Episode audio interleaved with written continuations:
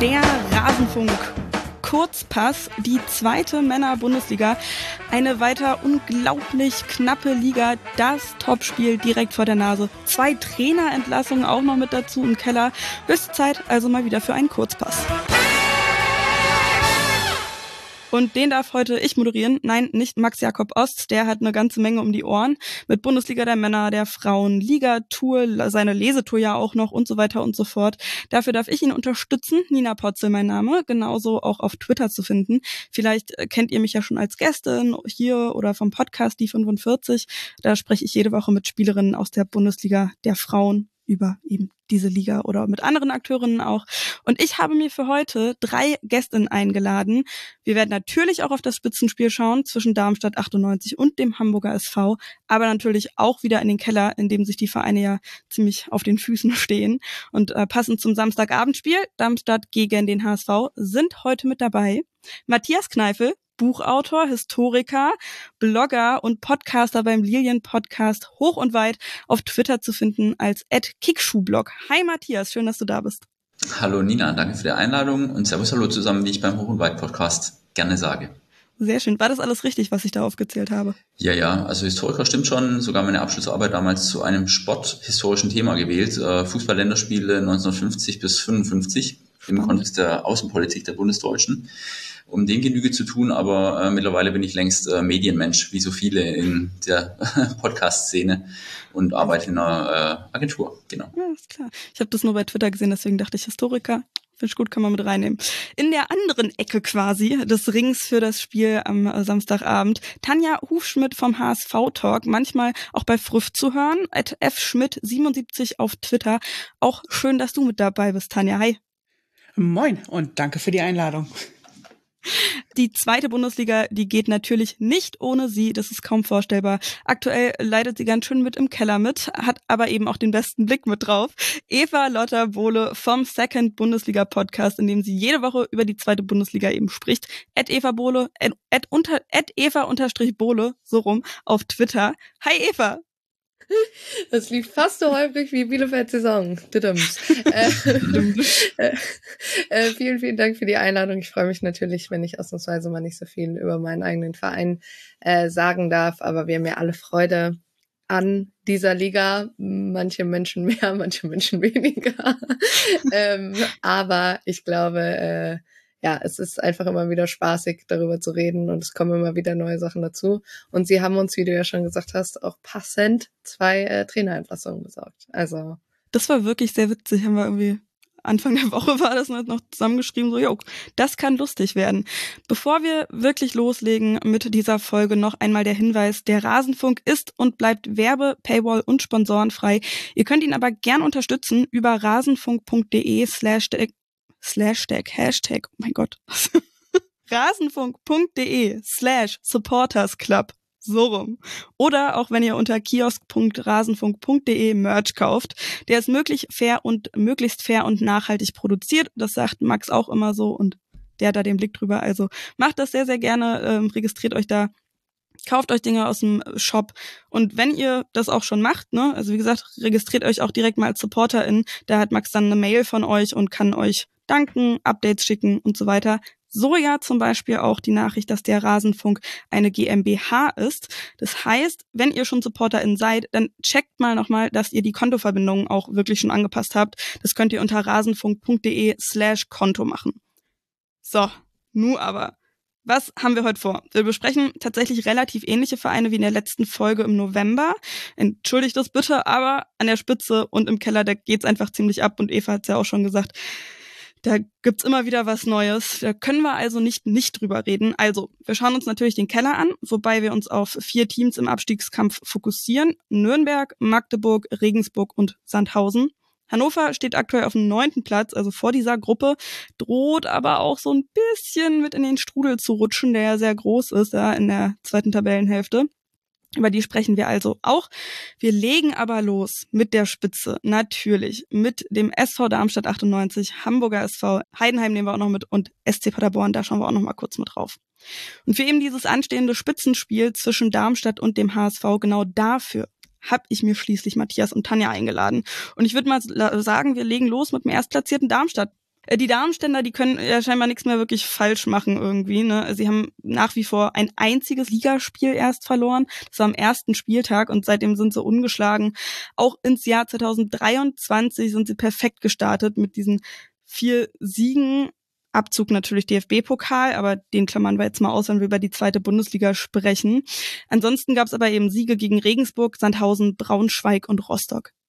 Wie geht's dir so damit, würde ich mal sagen? Sieht doch ganz gut aus. Wie happy bist du gerade mit deinen Lilien? Ja, fantastisch. Also es ist wirklich sehr, sehr gut. Jetzt hast du die äh, Teams aufgezählt, gegen die wir, sage ich jetzt, in der äh, in der Rückrunde bislang gewonnen hatten. Die sind natürlich samt und sonders in der zweiten Tabellenhälfte zu finden. Da könnte man gemeinhin meinen, naja, leichte Beute, aber ich denke, das schlägt in der zweiten Liga definitiv fehl, der Gedanke, weil unten wird äh, schon auch geguckt, die Punkte zu sammeln, um nicht äh, ganz schnell irgendwie ins Hintertreffen zu geraten. Insofern waren das keine einfachen Spiele, aber die wurden gegen Braunschweig schon ähm, sehr eng bestritten. Ja, da war es so ein Sieg auf den letzten Drücker, aber ansonsten war das dann doch ähm, im zunehmenden Spielverlauf, wie gegen Rostock oder von Anfang an, wie gegen Sandhausen und Regensburg, ähm, ein Spiel, wo man wirklich guten Gewissens zugucken konnte und äh, sicher gehen konnte, das wird gewonnen. Also diese Selbstverständlichkeit der ersten Saisonhälfte wurde tatsächlich mit rüber in diese äh, in dieses neue Jahr gerettet nach einer sehr sehr langen Winterpause und darüber kann man nur wirklich sehr sehr froh sein als Lilienanhänger und ähm, ja, wir nennen uns zwar im Podcast hoch und weit und wir wissen immer noch einen guten langen Schlag zu, zu schätzen, aber mittlerweile wissen wir auch, wie Flachpassspiel geht. Also ich bin sehr, sehr angetan von der Entwicklung über die Jahre hinweg und auch jetzt äh, nochmal in der Saison. Ich wollte nämlich auch gerade fragen, ähm, also erstens sagen, dass ich das auch total beeindruckend fand, dass man eben auch so durch schwierigere Phasen in einem Spiel ganz gut durchkommt, wie du schon gesagt hast, gegen Rostock. Ne? Und ähm, was meintest du jetzt genau? Kannst du uns das vielleicht mal beschreiben, diese Entwicklung auch innerhalb der Saison nochmal? Mhm. Also ich finde, ähm, klar, das erste Saisonspiel in Regensburg ging in die Hose sozusagen. Also gleich nach, ich glaube, wenigen Sekunden das 0 zu 1. Einfach nicht aufgepasst, noch nicht auf dem Platz geistig. Ähm, dann rote Karte gegen Patrick Pfeiffer. Dann war man dabei, sich ins Spiel zurückzukämpfen. 0 zu 2 und damit war der äh, Käse gegessen sozusagen. Aber dann äh, war so ein Abnutzungskampf gegen Sandhausen, den man noch 2-1 gewinnen konnte. Last-Minute-Sieg in Braunschweig und dann fing es langsam an, wirklich zu laufen. Dann griffen so die Rädchen ineinander und äh, die Entwicklung unter Lieberknecht war ja schon letzte Saison wirklich sehr, sehr bemerkenswert. Und wir haben den Kader durchaus äh, zusammenhalten können. Also es gab zwei äh, Abgänge, die ein bisschen wehtaten. Ja, Luca Pfeiffer und Tim Skarke. Dafür haben wir jetzt keine gestandenen Spieler äh, verpflichtet, außer Christoph Zimmermann. Das war fast so der Königstransfer aus Norwich. Und ich finde, dadurch, dass man einfach auf einer guten, guten und breiten Basis aufsetzen konnte, war schon äh, der beste Schritt, um die vergangene Saison, die vielleicht für manchen enttäuschend auf Platz 4 endete, aber dennoch ein großer Erfolg war, sich diesen positiven Vibe mitzuerhalten und dann auch mit in die neue Saison zu nehmen das geht oftmals nicht auf. Bei uns ging's auf. Und natürlich, wenn man sich die letzte Saison mit dieser Saison so ein bisschen vergleicht, letzte Saison fanden wir auch schwer in die äh, Spielzeit, allerdings durch Corona-bedingte Ausfälle auch mit erklärbar. Aber da hatten wir ähm, auch mal so Kantersiege gegen, ähm, ich glaube, Sandhausen, Ingolstadt, Aue jeweils fünf oder sechs Tore und haben dann so uns ein bisschen in Hurra-Stil reinmanövriert, auch auf Schalke mit einem 4 zu 2 ähm, das ist dieses Jahr eher dosiert wahrnehmbar. Also die Mannschaft wirkt einfach reifer, macht den nächsten Schritt. Äh, viele Spieler machen auch den nächsten Schritt, wie Melem, wie Schnellhardt, wie Yannick Müller. Und äh, so kommt eins zum anderen. Und das sieht dann ganz gut aus. Eben, wenn man das äh, sich anguckt, dann nochmal bei Transfermarkt zum Beispiel, oder wenn man sich das selber markiert, ist alles sehr hübsch grün bei euch äh, mit sehr vielen Siegen. Eva, du hattest in der letzten Folge, im letzten Kurzpass ja auch ähm, gesagt, wenn ich mich richtig erinnere, dass ähm, Darmstadt so ein bisschen ein Top-Torjäger fehlt. Philipp Dietz, ja, der macht zumindest in den letzten zwei Spielen zwei Tore. Die Plätze hinter ihm dann aber bei den Torschützen bei Darmstadt sieht ein bisschen traurig aus, weil ja, die da ja viele verletzt sind aktuell. Wie will man das ausbaden? Also ähm, es, es klingt natürlich immer ein bisschen merkwürdig, wenn man beim Tabellenführer irgendwie ankreidet, ja, da fehlt jetzt ein Torjäger. Es ist ja manchmal einfach ähm, keine Ahnung, das ist ja was, wenn wir zum Beispiel über einen Simon Terodde reden oder halt auch, ne, keine Ahnung, Fabi Klos als, als Bielefeld aufgestiegen ist, ist ja meistens so ein Spieler, wo man dann sagt, okay, wenn ähm, nach vorne wenig geht, mal in einem Spiel, ne, wenn es halt einfach ich sag mal, dreckiges Zweitligaspiel ist, was, wovon man ja einfach viel hat, dass dann mal nichts geht, dass man irgendwie immer sagt, so, okay, da ist, gibt's irgendwie einen Spieler, der, der dann immer vorangeht. Ähm, obwohl ich glaube ich damals auch, beziehungsweise es muss man natürlich immer abschwächen, dadurch, dass äh, gleichzeitig es auch heißen kann, dass in der Mannschaft an sich so viel Qualität ist. Also man braucht nicht die stärkste Offensive der Liga zu stellen, was ja immer noch Paderborn tut. Ähm, es reicht halt, wenn man einen guten Plan nach vorne hat, einen vielseitigen Plan nach vorne. Und bei, bei Darmstadt ist es natürlich auch so, dass jemand wie wie Tietz ja nicht nur aus dem Spiel heraus gefährlich ist, sondern auch einfach extrem durch Standards. Das hat man am, am Wochenende natürlich gegen Rostock wieder gesehen. Ich sag mal in einem Spiel, wo ähm, es dann doch ein bisschen schwieriger war, dieses Rostocker Bollwerk gerade in Halbzeit eins zu knacken. Ähm, dann in Halbzeit zwei natürlich schon äh, versucht wurde, durch eben Standards Druck aufzubauen ähm, und dann natürlich auch ähm, ja durch dieses Tietz-Tor, das dann auch einfach gelungen ist. Und das heißt ja nicht, dass, dass Darmstadt ähm, nur über Standards kommt, aber das kann halt einfach eine, eine Waffe sein für ne, ein Team, was vielleicht jetzt vergleichsweise zum, zum HSV individuell jetzt nicht die Namen auf den Platz bringt äh, und die, also ohne das in irgendeiner Art und Weise respektlos zu meinen, aber nicht die individuell Klasse vergleichbar auf den Platz bringen, trotzdem ähm, einfach weiß, worauf sie bauen können. Ähm, und man muss natürlich auch immer überlegen, ob es ein Torjäger äh, in einem System von, von Thorsten Lieberknecht in dem Sinne jetzt braucht. Ähm, also brauche ich überhaupt jemanden wie beispielsweise ein Glatzel äh, beim HSV oder ähm, ne, ist alles darauf angelegt, dass ich jedes Spiel mit acht Toren gewinne, so ungefähr. Und das muss Darmstadt ja auch einfach nicht, ähm, weil sie gewinnen ja ihre Spiele trotzdem. Und das ist das, was zählt.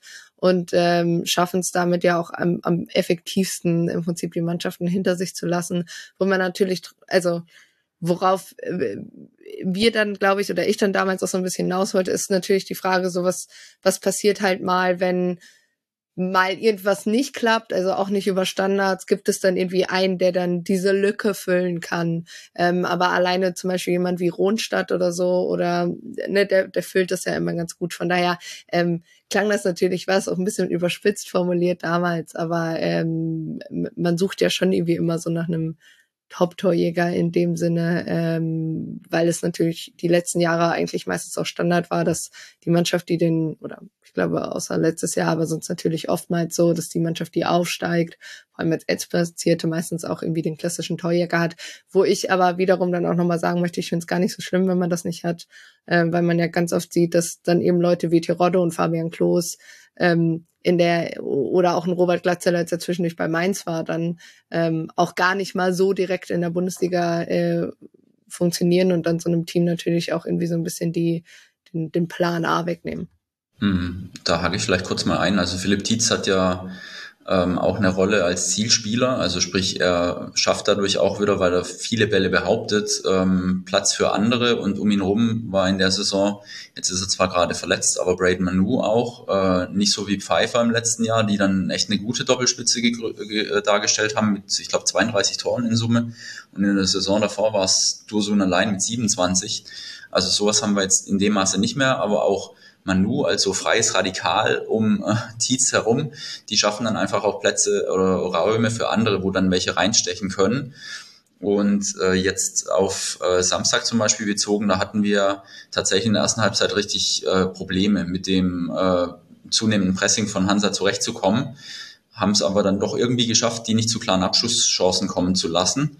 Und diese defensive Stabilität ähm, ergibt dann wiederum, dass äh, die meisten Siege mit einem Torunterschied ausfallen in der Saison, die dann aber doch nicht so spitz auf Knopf sind. Also jetzt, wenn man wirklich dieses Rostock-Spiel als Paradebeispiel nimmt, ähm, da gab es in der zweiten Halbzeit ja Chancen äh, zuhauf schon fast. Also einmal ein richtig langer Pass flach äh, in die Spitze von Holland, da hätte, glaube ich, jeder Packing-Fanatiker entzückt auf dem Sofa applaudiert, der, glaube ich, dann fünf Spieler aus dem Spiel genommen hat von Rostock und dann aber auch von außen kombiniert über ähm, äh, Honsack, der dann links äh, im Endeffekt bei Ronstadt endet, der eine äh, Direktannahme macht und die dann von, von Kolke ge gehalten wird. und auch noch so eine äh, Geschichte, in der der Lattentreffer resultiert, was auch über rechts und Honsack seinen Ausgang nahm. Aber zum Schluss war es der Standard. Also das heißt, da war eigentlich schon der Siegtreffer in der Luft gelegen und dann muss es doch einen Standard richten. Aber auch das Standardthema ist sicherlich ein Faktor, aber auch nicht so ausgeprägt in meinem in meiner Beobachtung, wie es oft gemacht wird, auch von Medien. Also natürlich ist es immer ein probates Mittel, aber auch äh, Kempe ist nicht äh, frei von, von richtig schlechten Standards. Also auch das passiert. Und ähm, schlussendlich greift so doch vieles ineinander. Also was ich vielleicht noch sagen kann, wenn man dieses Jahr die Linien betrachtet, nicht nur 2023, sondern die Gesamtsaison, dann steht immer eine Mannschaft auf dem Platz. Und natürlich gibt es ein Korsett, aber durch die zahlreichen Verletzten, da können wir vielleicht auch zum, zum Ende hin nochmal drauf eingehen, schon am Ende der Hinrunde und jetzt schon wieder, rotieren immer wieder neue Spieler rein. Die erfüllen einfach ihre Aufgaben wirklich gut. Also es ist nie der Eindruck, oh, jetzt haben wir aber echt ein paar Schwachstellen uns angelacht in dem Spiel, sondern die Mannschaft regelt das. Und das ist wirklich was, was die Mannschaft in dem Jahr kennzeichnet und auszeichnet. Und auch Mannschaftsumstellungen. Also wir sind auch relativ ähm, flexibel. Wir haben jetzt die Dreierkette in der Saison installiert, die gab es letztes Jahr noch nicht. Wir hatten letztes Jahr die Doppelspitze, die gab es davor noch nie bei den Linien, auch schon ewig nicht mehr. Und deshalb ist es auch was, was Lieberknecht an Stellschrauben dreht, die verfangen. Also es ist einfach irgendwie eine gute Kombi zwischen Trainerteam und Mannschaft, die dann das, was das Trainerteam vorgibt, umsetzt, auch mal im Spiel, wenn es eben in Rostock zuerst nicht funktioniert. Und dann musst du verletzungsbedingt Leute wie Müller rausnehmen und Kempe, die ja wirklich wichtig sind, äh, und bringst Bennett rein, ähm, und dann noch Riedel als 19-Jährigen und die spielen plötzlich sehr viel besser, haben mehr Zugriff, tauschen die Außenverteidiger, sodass die anlaufenden Spieler plötzlich nicht mehr so einen richtigen Zugriff kriegen von Rostock. Und das funktioniert auch. Also die Mannschaft entwickelt sich mit dem Trainerteam zusammen wirklich in eine total richtige Richtung. Das ist auf jeden Fall voll positiv, dass man das eben so gut auffangen kann. Eva, du hattest, äh, wolltest gerade was genau, sagen? Genau, ich wollte, also was, was Darmstadt auch, also für, was für sie selber super positiv ist, für alle Gegner natürlich super frustrierend, ist, dass sie auch einfach es drauf haben, ähm, schon vor Torerzielung oder mit dem Tor dann spätestens, wenn sie in Führung gehen, ähm, so eine Dominanz auszustrahlen auf dem Platz, ähm, ohne danach jetzt noch 18 Schüsse aufs Tor zu haben, aber einfach durch die Präsenz auf dem Feld eine ja, einfach dahingehend was auszustrahlen, was es für den Gegner noch schwieriger macht. Klar ist es natürlich so, gerade ein Verein wie Rostock, wie Braunschweig, die haben dann halt auch einfach nicht mehr die Mittel. Also ich sag da mal so, wenn du oben bei der, an, in der Tabelle stehst, läuft dann so ein Spiel natürlich, das ist einfach so, ne, läuft dann irgendwann natürlich auch eher für dich. Wenn du unten stehst, eher gegen dich, gibt ja auch immer Gründe, dass da eben die Qualität fehlt. Ähm, aber, und ich finde, muss auch da sagen, dass Darmstadt sich da in der Saison auch weiterentwickelt hat. Also, dass es da nochmal mal genauer gab. Also ich weiß halt zum Beispiel nur bei, beim Spiel gegen Bielefeld, dass man da halt irgendwann zu sehr nachgelassen hat damals, ne, dass mhm. man den Gegner komplett unnötigerweise halt überhaupt rankommen lassen hat. Genau. Auch wenn der, der, der Ausgleich dann erst zu spät wohl, aber da hat das so ein bisschen gefehlt und das haben sie aber einfach unfassbar gut hinbekommen und das ist einfach eine Qualität und das ist eben das, was Aufsteiger, die eben nicht diese typischen ich sag jetzt mal, äh, wie letzte Saison Schalke Werder oder so, ne? Also dieses, dieses klassische äh, Big Names mäßig, das auch die letzten Jahre immer wieder ausgezeichnet hat, dass sie in solchen Spielen dann irgendwann einfach, du wusstest einfach, die verlieren das jetzt nicht mehr. Das hat ein VfL Bochum damals auch gezeigt, ne? Also einfach mit äh, auch auch äh, führt, ne, die Spielvereinigung, die die konnten das dann einfach alle immer irgendwann,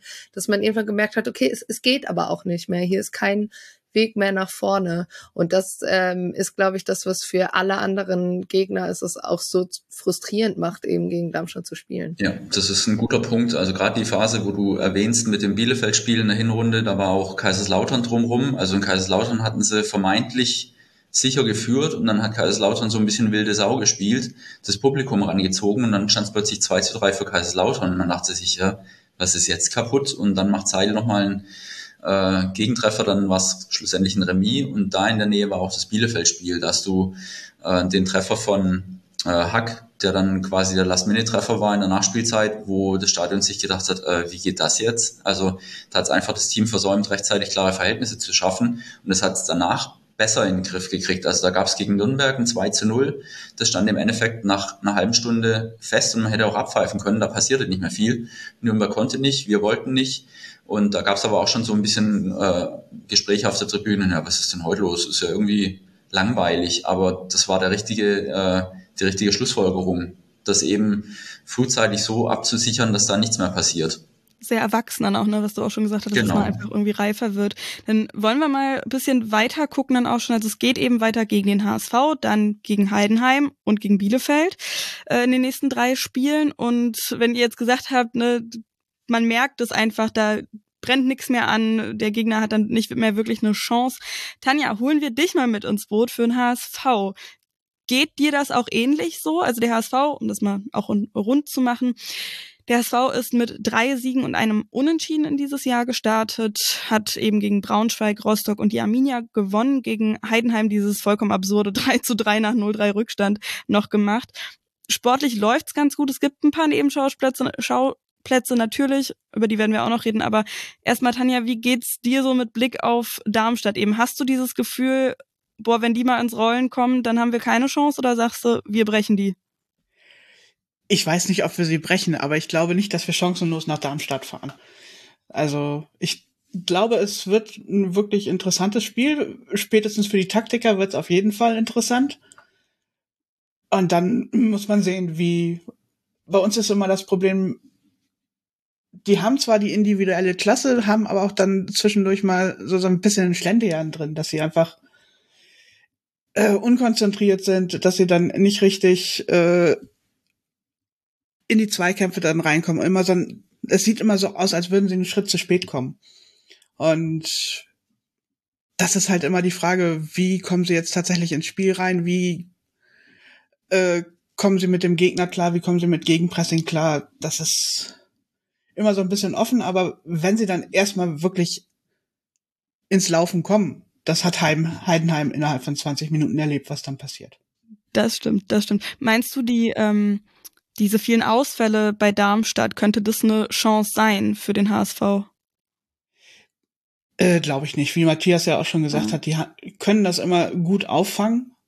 Und wenn sie da wirklich äh, mannschaftlich geschlossen auch die ganze Zeit agieren und ihren Plan durchziehen, dann sind wir da jetzt nicht so die Übermannschaft, die da gnadenlos den, das Kapital rausschlagen wird. Also ja, da kann ich vielleicht noch was äh, anfügen. Also gerade am Ende der Hinrunde hatte ich vorhin schon angemerkt, waren wir echt auf äh, Reserve gelaufen. Ähm, mit vielen Verletzten. Honsack hat in der Hinrunde ja gar nicht gespielt. Giasula Schnellhardt waren relativ schnell aus dem Rennen.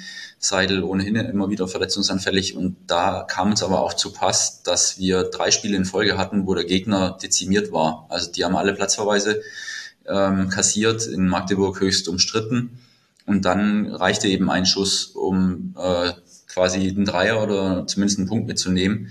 Jetzt wird's aber wirklich langsam kritisch. Also ich zähle mal auf, wer alles äh, nicht spielen wird. Äh, Aaron Seidel, Sehnenriss im Oberschenkel, Patrick Pfeiffer, Muskelbündelriss, Giasula, Adduktorenreizung, steigt wohl wieder ins Training ein, aber hat das letzte Spiel im September gemacht.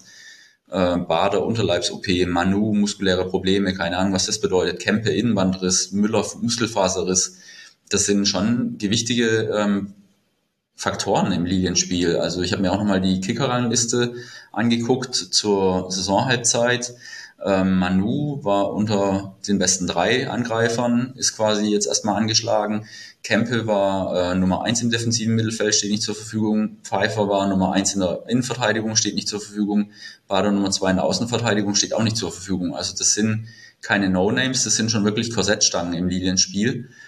Ähm, bislang haben sie es erstaunlich gut wegstecken können, aber durch Kemper und Müller jetzt eben zwei nochmal empfindliche Ausfälle in Rostock dazu gewonnen. Das macht mir schon Sorge, muss ich ganz ehrlich sagen, dass irgendwann mal da wirklich das äh, aufgebraucht ist, was man sich jetzt so immer noch herangezogen hat. Und deshalb, äh, ja, HSV hat auch, glaube ich, in Darmstadt noch nie verloren. Also Tanja, die Statistik spricht für euch. Ähm, wir holen eher die Punkte bei euch. Aber ja, die Verletzungen machen mir schon Sorge, weil es jetzt auch keine Lappalien sind. Die stehen nicht in zwei Wochen wieder auf dem Feld. Das äh, gilt zu kompensieren. Ich frage mich nur langsam wie, weil am Sonntag oder am Samstagabend werden sich sicherlich äh, U19-Spieler auf der Bank wiederfinden. Aber ich denke mal, also zumindest mein Gefühl bei euch ist, dass Lieberknecht auch ein System spielen lässt, dass die Spieler wirklich gut verinnerlicht haben und so dass man halt wirklich dann auch Jungs reinschmeißen kann, die dann einfach diese Rolle in dem Augenblick übernehmen können. Ja, ging gegen Rostock tatsächlich auf. Ähm, gleichwohl, ich glaube, so langsam gehen die Optionen aus, auch variabler zu agieren, aus der Bank noch irgendwie was nachzulegen. Aber lassen wir uns überraschen, es wird auf jeden Fall ein Highlight. Flutlicht am Bölle, macht Spaß. Absolut und eine perfekte Zeit dann auch am Samstagabend. Ich finde es beim HSV in dieser Saison ich meine, natürlich ist es ganz oft beim HSV so, jetzt kommt langsam der Frühling, ne, warten wir mal ab, wie das wird. Dieser Running Gag quasi kommt der Frühling, ähm, geht's beim HSV bergab. Aber ich habe so das Gefühl, und das ist ja auch schon ganz oft Thema gewesen, dass es dieses Jahr irgendwie alles so ein bisschen reifer wirkt schon und das sieht man ja auch, also A, sie kommen nach diesem 0 zu 3 krass zurück. Die bringen auch Siege über die Zeit, wenn sie zum Beispiel mit der gegnerischen Spielweise jetzt nicht so wahnsinnig gut zurechtkommen, wie, also gegen Arminia zum Beispiel waren sie jetzt auch nicht, haben sie sich jetzt nicht so leicht getan teilweise. Das ist, gibt ja auf jeden Fall Hoffnung, ne, Tanja? Äh, klar, also man merkt wirklich, dass die Mannschaft größtenteils zusammengeblieben ist, dass auch der Trainer geblieben ist. Das kennt man ja in Hamburg normalerweise nicht so. Zumindest nicht in Zweitliga-Zeiten. Und da greift dann halt auch wirklich allmählich so ein Rad ins andere und das System von Tim Walter ist sehr anspruchsvoll und du merkst halt, wie die Spieler da immer mehr reinwachsen. Das sind teilweise sehr junge Spieler, also Ludovic Reis ist Anfang 20 und was der jetzt in den anderthalb Jahren beim HSV für eine Entwicklung genommen hat, das ist schon bemerkenswert. Und das siehst du halt, dass das klappt immer besser. Das hat man zum Beispiel auch am Wochenende gegen Bielefeld gesehen beim Führungstreffer, dass dann plötzlich mit der Hacke einfach in eigentlich total leeren Raum gespielt wird, aber da sprintet dann Reis genau in diesen Raum rein und holt sich den Ball und erzielt dann dadurch das 1 zu 0. Das ist, da merkt man, das wächst zusammen. Das hilft auch wirklich, dass mal kein kompletter Umbruch irgendwie stattgefunden hat, dass kein neuer Trainer eine neue Idee hat, sondern dass einfach konstant weitergearbeitet wird und die Spieler weiter sich weiterentwickeln. Und ihr habt ich ja auch, auch einen sehr guten, Entschuldigung, einen sehr guten Punkt, ähm, weil Tim Walter konnte jetzt auch vier Transferperioden mitgestalten. Das ist ja auch wichtig, dass er auch das Spielerpersonal bekommt, das ihm maßgeblich äh, taugt, um es mal salopp auszu oder zu formulieren. Und deshalb bin ich da komplett bei Tanja, dass das sich schon auch niederschlägt und gerade auch das Spiel in Heidenheim, wenn du so einen Rückstand wettmachst, das kann so ein positiver Impuls für die restliche Saison sein. Ja, voll. Und ähm, einen Neuzugang möchte ich auch auf jeden Fall nochmal mit äh, hervorheben, And äh, Andras Nemeth. Der hat zwar erst 30 Minuten gespielt, aber zwei Tore schon gemacht. Das fand ich sehr, sehr stark. Äh, aus Genk ist er gekommen, auch gerade 20 Jahre alt erst, Mittelstürmer mhm. vorne drin. Schon nicht schlecht. Äh, ja, wir sind auch alle positiv überrascht. Äh, so richtig einschätzen kann ich ihn tatsächlich noch nicht nach 30 Spielminuten, ja. klar, aber äh, der hat sich da schnell zurück zurechtgefunden, sagt auch, hey, ich kann hier mit, von Robert Glatze gut was lernen, also gucke ich mir das einfach mal an und mach das hier. Und scheint ein guter Junge zu sein. Bist du auch insgesamt zufrieden, was so im, äh, in der Winterpause, in der ja doch sehr, sehr langen Winterpause passiert ist beim HSV? Also so von den Neuzugängen, dass wir überhaupt im Winter Neuzugänge haben, ist ja re relativ selten. Aber das passt schon. Also es ist punktuell verbessert worden, weil Mario Vuskovic, wissen wir alle nicht, wie lange der ausfällt. Hm. Deswegen wurde ein zusätzlicher Innenverteidiger geholt. Völlig logisch. Dann, dass wir auf den, auf den Außen, vor allen Dingen auf der linken Außenbahn, dann durch den äh, kurzfristigen Abgang von Tim Leibold nochmal eine Planstelle offen hatten und dadurch die dann äh, durch die Laie von Noah Katterbach äh, schließen konnten, ist auch eine gute Option und dass wir ein Backup für Robert Glatzel brauchen, war auch eigentlich von Anfang der Saison schon klar. Und dass sich da jetzt halt mit Nemeth sowas ergeben hat, super. Also mit der Transfer, mit dem Transferfenster jetzt im Winter bin ich sehr zufrieden. Auf jeden Fall Nemeth sehr spannend zu beobachten. Tim Leibold, nur der Vollständigkeit halber, ist in die USA nach Kansas City gewechselt. Und du hast es ja auch schon angesprochen, Stichwort Vuskovic, der ja immer noch dieses äh, Dopingverfahren an der Backe kleben hat. Quasi der HSV unterstützt ihn ja weiter, nicht wahr? Er wurde ja positiv auf EPO getestet. Die B-Probe war mittlerweile auch positiv. Er hat sich fünf Anwälte geholt, vier eigene Gutachten auch in Auftrag gegeben, die alle sagen, die Probe war negativ, weil bei EPO ist es wohl so, dass man da gar keine genauen Werte, also ich bin jetzt keine Expertin für Doping, aber das ist das, was ich gelesen habe, ähm, dass man da keine genauen Werte hat, sondern das sind Bilder, die man interpretieren muss. Mhm. Das habe ich auch jetzt erst in den vergangenen Wochen gelernt. Ne?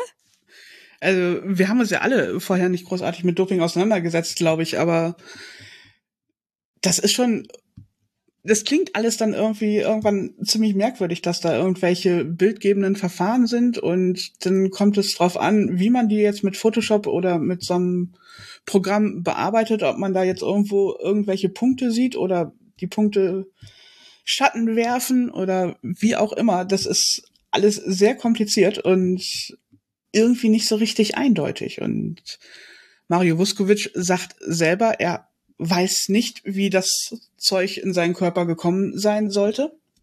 Was halt bei EPO ein bisschen schwierig ist, wenn es intravenös oder halt genau, also gegeben wird. Er war in den Proben danach war er immer negativ, nur diese eine ist halt positiv und jetzt ich weiß tatsächlich nicht mehr, was ich denken soll. Normalerweise sage ich, da ist eine A- und eine B-Probe positiv, also hat dieser Mensch gedopt. Aber wenn ich dann höre irgendwie, ja, aber, da gibt's ja überhaupt keine Grenzwerte, das ist eine Bildinterpretation. Bildinterpretation habe ich in der Schule schon gehasst. also, weiß ich nicht. Ich kann da wirklich ich habe keine Ahnung, wie das ausgehen wird und ich habe auch keine Ahnung, was da jetzt tatsächlich mhm. dahinter steckt. Das heißt vor allen Dingen erstmal abwarten. Ähm, der Urteilsspruch wurde auch vertagt. Am 10. März geht's da weiter und gibt's da vielleicht, vielleicht, man weiß es nicht ganz genau, ähm, paar Infos.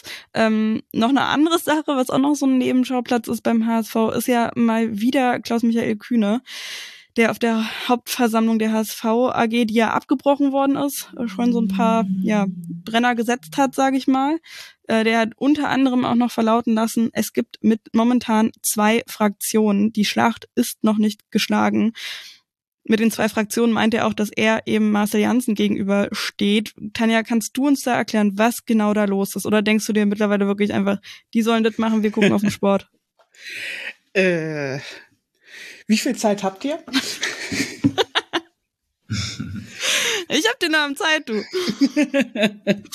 nee. Also, es ist mh, hm, tatsächlich ein bisschen komplizierter. Es ging eigentlich damit los, dass vor einem Jahr wurde von Marcel Jansen oder vom Aufsichtsrat insgesamt äh, Thomas Wüstefeld in den Vorstand entsendet der auch irgendwie schon Anteile von Klaus Michael Kühne abgekauft hat und äh, sagen wir es so, die Entsendung lief nicht gerade positiv. Auf vielen Ebenen und vor allen Dingen lief es dann darauf hinaus, dass äh, sich Kühne und Wüstefeld sehr zerstritten haben und das wohl auch vor Gericht gehen wird. Und dadurch ist er jetzt auch in ist Kühne jetzt auch in Opposition zu Marcel Janssen, der immer Wüstefeld so gestützt hat. Und da hast du jetzt so eine Fraktion und niemand weiß so genau. Es wurde dann auf der Mitgliederversammlung die ganze Zeit davon geredet, dass das ja alles nur von den Medien hochgepusht wurde und dass da eigentlich alles Friede, Freude, Eierkuchen ist. Glaubt nur mittlerweile keiner mehr. Aber ja, und das Klaus-Michael Kühne wieder mehr Macht beim HSV haben will oder da noch Geld reinschießen will, das ist bekannt. Er kommt mit seinen Plänen, wird er nicht durchkommen. Er will äh, mehr Anteile haben, irgendwie will er 39 Prozent dann halten, wird er nicht kriegen, weil jetzt in der AG sagt die Satzung, äh, bei mehr als 24,9 Prozent verkauften Anteilen muss erstmal die Mitgliedschaft zustimmen und die Mehrheit wird er nicht kriegen. Dann ist jetzt äh, in der Dis Diskussion, dass es nochmal einen Strukturwandel geben soll, dass eben von der AG in eine KGAA umgewandelt werden soll. Das wird aber auch frühestens in einem Jahr soweit sein, wenn dann, wenn nicht eher in anderthalb Jahren. Also von daher auch da sehe ich nicht, dass der HSV die Forderungen von Kühne erfüllen kann und will. Also. Hm. Alles kompliziert beim HSV, auch wenn es sportlich ja. ja wirklich aktuell sehr gut aussieht, so gut vielleicht wie in den letzten Jahren nicht. Ähm, weiter geht's, wie gesagt, mit dem Top-Spiel am Samstagabend. Wir können es wirklich nicht oft genug sagen. Gegen Darmstadt äh, Samstagabend und danach geht's gegen Nürnberg und Karlsruhe. Das dürfte auch interessant werden. Schauen wir mal weiter auf den dritten Platz, Heidenheim, vielleicht nicht ganz so lang wie jetzt die äh, Darmstädter und äh, Hamburger. Äh, Heidenheim ist irgendwie, ich weiß nicht, ich, ich muss euch ehrlich sagen, ich weiß nicht genau, wie ich das einschätzen soll. Also gestartet mit einem Sieg gegen Rostock, dann gab es eine Niederlage gegen Braunschweig, dieses 3 zu 3 gegen den HSV, wo man sagen kann, ey, 3 zu 3 gegen den HSV, aber eben auch nach 0 zu 3 Führung. Und dann eben diese 5 zu 0 Klatsche für, also die Klatsche, die man dem äh, ersten FC Nürnberg zugefügt hat. Das ist irgendwie, ich weiß nicht, Eva, was, was, was meinst du? Die sind ja schon in den letzten Jahren immer sehr gut mit dabei, die Heidenheimer. Ähm, das letzte Mal 1920 in der Saison auch in der Relegation gewesen. Und jetzt startet man so irgendwie nach der Winterpause wieder, obwohl alles schon so sehr gut aussieht, nach dem Relegationsplatz fix am Ende. Was, was hältst du davon? Was machen wir jetzt damit?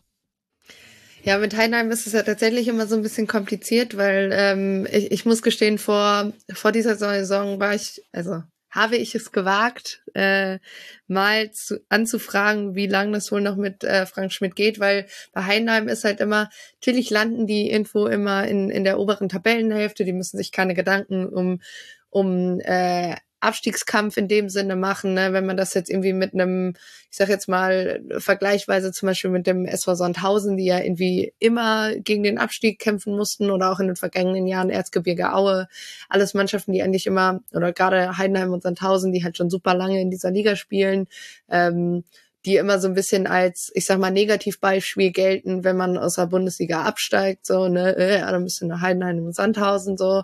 Ähm, und ähm, bei Heidenheim war ich, war ich letzte Saison zwischendurch irgendwie nicht mehr so ganz sicher, ob es da dahingehend überhaupt noch also wo, wo es mit denen irgendwie noch hingeht, wo es mit Frank Schmidt noch hingeht, dann muss ich aber sagen, dass man, also wurde ich auch eines Besseren gelehrt, weil man gerade mit äh, Jan Niklas Beste da wirklich den perfekten, perfekten Spieler für Heidenheim gefunden hat, dass Kleindienst wieder mehr und mehr in seine Rolle zu, zurückfindet. Ähm, das war natürlich ein absoluter Glücksgriff für Heidenheim und natürlich auch strategisch sehr gut geplant. Ähm, und von daher würde ich sagen, also erstens ist es nicht so ungewöhnlich, dass Heidenheim ähm, auswärts verliert. Ähm, sie, sie haben das so ein bisschen, ich sag mal, so ein eingestellt diese Saison, dass man ganz klares Heidenheim zu Hause, Heidenheim auswärts hatte. Ähm, es ist nach wie vor super schwierig für Mannschaften bei Heidenheim zu bestehen, weil sie eben auch ähm, eine absolute Struktur haben und anders als jetzt bei anderen Vereinen, ich, ich, ich sage das immer so, ich meine das nicht respektlos, aber Heidenheim ist jetzt nicht im Kopf als die der Kessel zu Hause durch die Fans, ja, also das ist halt einfach nicht so, das ist gerade an dem Standpunkt auch unfassbar schwierig, da da irgendwas zu kreieren, aber jeder, der auch irgendwie mal äh, dahin gefahren ist, weiß, dass es äh, trotzdem unfassbar schwierig ist, irgendwie in diesem Stadion zu zu bestehen, weil du einfach auch einen Trainer hast, der jetzt mal vergleichsweise irgendwie bei Christian Streich beim SC Freiburg einfach weiß, was er macht. So der, der gibt den, den Spielern eine relativ klare Linie vor und es ist irgendwann super schwierig, da durchzubrechen. Ähm, dieses 3-3 gegen, gegen Hamburg, es witzigerweise hatten am macht 2023 vor allem, dass wir 3-0-Führungen einfach nicht mehr trauen sollten. Wir hatten ja am letzten Wochenende äh, Kiel gegen ähm, Braunschweig. Braunschweig, so genau. Ich war schon wieder bei Magdeburg, das war das Spiel davor. Ähm, wo Kiel auch super easy mit 3-0 eigentlich da steht und man sagt, okay, ne, das ist ja eigentlich der klassische Punkt, wo die KommentatorInnen irgendwie im Fernsehen sagen, ich glaube, wir können Deckel drauf machen. Und ist dann aber irgendwie komplett, ne, und, und bis dahin auch eine komplette Dominanz gezeigt hat, genauso wie bei Heidenheim gegen den HSV. Dann irgendwie, ne, dann macht, sagt der gegnerische Trainer, okay, wir machen jetzt äh, zwei, drei Wechsel rein, da und da und jetzt los und dann auch ein Heidenheim da nichts mehr entgegenzusetzen hat. Und das Ding ist aber einfach, dass die das mit so einer Ruhe diese Saison durchspielen können. Ja, dann spielen sie halt mal 3-3 gegen den HSV, gewinnen halt die Woche drauf 5-0 gegen den Nürnberg, was sowieso kein wirklicher Gegner auf dem Platz ist, aber trotzdem äh, Heidenheim scheißegal ist, dass Nürnberg zur Halbzeit defensiver agiert und dann machen sie trotzdem noch zwei Tore. So, weil die das einfach können, aber weil die auch einfach null Druck haben. Niemand geht in diese Saison rein. Also auf jeden Fall nichts, was man öffentlich mitkriegt und sagt, nee, aber dieses Jahr wollen wir mal aussteigen. So, immer so da ist halt, unterm Radar, ne? Ja, ich, ich finde es halt immer eigentlich ein bisschen schade, weil ich würde tatsächlich gerne irgendwie mal sehen, mal eine Saison sehen, wo der FC Heidenheim als erster, also der zweiten Liga absteigt, weil dieses Argument so, äh, ja, die wollen wir jetzt hier nicht auch noch in der Bundesliga haben. Ja, es tut mir leid, Leute, also das Problem ist ein ganz anderes, warum die Bundesliga im Zweifel nicht mehr attraktiv ist. Ähm, und manchmal glaube ich halt, dass es halt fehlt, dass es da halt wirklich eine, in dem Sinne wirklich eine Fanbase gibt, die das halt auch wirklich mal antreibt, dass, dass man halt sagen kann, ey, wir spielen seit Jahren da oben mit, es ist vollkommen legitim zu sagen, wir gehen jetzt mit dem Ziel, nee, dieses Jahr wollen wir aber mal aufsteigen rein. Und da muss ich halt sagen, dass dieses Jahr das gewesen wäre, wo du es wahrscheinlich am ehesten ankündigen kannst, weil der SV, ohne das jetzt äh, komisch zu meinen, aber natürlich lange nicht mehr in dem Sinne der dieser Big Name war, wie jetzt äh, Werder und Schalke letztes Jahr als Absteiger. So, und du hattest natürlich nicht diese Big Name Absteiger dieses Jahr mit Bielefeld und Fürth. So, das heißt, du hättest es tatsächlich dieses Jahr mal richtig angehen können. Und klar, die, die Transfers war, gehen auch in die Richtung, aber man hat immer so ein bisschen das Gefühl, ja, Vogelwildes 5-4 gegen Regensburg, so bevor man in die, in die Pause gegangen ist, wo man sich jetzt Regensburg anguckt, man denkt so, wie haben die vier Tore geschossen? Aber ähm, so, die, die können einfach, also die fliegen halt unterm Radar, werden halt auch nicht dahingehend beachtet. Alle acht Wochen gibt's irgendwie mal einen Sky-Feature, wo die dann wieder auf, auf Frank Schmidt eingehen und auf Tim Kleindienst und das war's aber. So, die mhm. können in Ruhe arbeiten, aber vielleicht manchmal auch zu in Ruhe. Ja, ich glaube, da würde ich auch nochmal einhaken oder mein, meine Meinung dazu abgeben. Ich finde, dass Heidenheim schon ein Club ist, der tatsächlich mal in der Reihe wäre. Also sie spielen jetzt die neunte Saison in der zweiten Liga. Hab gestern mal nachgeguckt, waren nur zweimal schlechter als Platz acht. Und ich glaube, die sind damals auch mit den Lilien aus der dritten Liga nach oben gegangen. Ähm, da waren sie schon ein sehr ambitionierter Club. Also die schließen, schließen jetzt sozusagen regional die Lücke, die Ulm und Aalen ihnen geöffnet hat und haben ja auch ein glaube ich, breiten, lokal verankerten äh, Sponsoring-Pool, also mit Freud und Hartmann und Konsorten, haben sie da auch äh, gewichtige Mittelständler oder Hidden Champions am Start. Und eben die Kontinuität, ne? auch das, was wir vorhin beim HSV in äh, Nuancen haben ansprechen können, das ist hier natürlich Fakt. Also auf dem Trainerstuhl, aber sie haben auch wichtige Korsettstangen im Team wie Müller im Tor oder Meinker in der Innenverteidigung, die auch schon lange Jahre da sind. Kleindienst mit einem kurzen Intermezzo kam wieder zurück und Beste passt wirklich wie die Faust aufs Auge. Also was Besseres konnte ihnen gar nicht passieren. Da musste man sich ja schon fast vor der Saison fragen, wie die ihn gewinnen konnten. Heidenheim, äh, ihn für ihr Team sozusagen zu gewinnen und äh, andere auszustechen. Und ich finde, wenn man gegen ähm, Heidenheim spielt, dann hat man es in der Regel wirklich, vor allem natürlich bei ihnen, äh, mit einer sehr, sehr disziplinierten Mannschaft zu tun, die einen wirklich mal überfahren äh, kann mit ihrer Wucht. Und äh, ich kann mich noch erinnern, dass es vor ein paar Jahren schon mal hieß, äh, die Lilien müssen nach äh, Heidenheim, die haben Hybridrasen, da hat die Mannschaft wohl auch mal auf Kunstrasen trainiert, die Lilien, um sich irgendwie auch an das Geläuf so äh, ranzutasten. Jetzt habe ich gestern auch gelesen, Hybridrad, Hybridrasen gibt es mittlerweile an mehreren Standorten, also ist kein Alleinstellungsmerkmal mehr. Ähm, aber Heidenheim ist auf jeden Fall in Heidenheim mega unangenehm und ähm, auswärts haben sie freilich noch ein bisschen Luft nach oben, aber dennoch, ich finde, die muss man auf, dem, auf der Rechnung haben. Wer die äh, kleinredet, der hat ein Problem. Ja. Also wir haben es ja jetzt auch gerade 70 Minuten lang erlebt, erstens, wie wahnsinnig laufstark die sind. Ich meine, die laufen die meisten Kilometer der ganzen Liga. Das ist Wahnsinn. Und die spielen halt auch ein unglaublich intensives Pressing dabei und haben sehr effektives Flügelspiel dabei. Und das ist schon alles richtig gut geplant von Frank Schmidt. Und dass der sich halt nicht abnutzt, das ist ein absolutes Phänomen. Und ich finde auch, dass ich ich sag mal, ich gönne ihnen die Relegation. Stimmt, nein. Bitte nur nicht mit Corona und ohne Kochtöpfe und ja. Kuhglocken. Genau. Oh Gott. Ja, und noch kurz zu, ähm, zu Jan-Niklas Beste, der war ja auch bei Werder ganz lange und das war auch immer so ein kleines Sorgenkind, weil alle irgendwie schon auch große Hoffnung hatten. Aber der war, wenn ich mich richtig erinnere, auch nicht immer ähm, äh, wie soll man sagen, die Motivation war nicht immer die beste. Und er hatte da auch, ich glaube, in Regensburg gab es ja auch irgendwie so ein paar Stories, weswegen der nie so richtig angekommen ist irgendwo. Ähm, deswegen freut mich das auch total für ihn, dass er jetzt in Heidenheim da so angekommen ist. Gegen Bielefeld am Wochenende kann er jetzt auch wieder zeigen, wie es geht. Ähm, das wird, äh, muss nicht. Also muss, muss wirklich nicht. Danach geht's ähm, gegen Darmstadt. Das wird auch sehr spannend. Ähm, wieder das, also das nächste sehr hochklassig. Ein also Doubleheader, ja, für uns. Das stimmt, ja. Ein Doubleheader für uns mit den beiden Rivalen an der Tabellenspitze, korrekt. Absolut, absolut. Und dann geht's nach Düsseldorf für Heidenheim. Und wir gehen weiter zu Paderborn, die da auf dem vierten Platz stehen, die sich, also die waren nicht ganz weit weg, sage ich mal, von den Top 3, sind zehn Punkte müssten es, glaube ich, sein, jetzt ähm, hinter Darmstadt eben.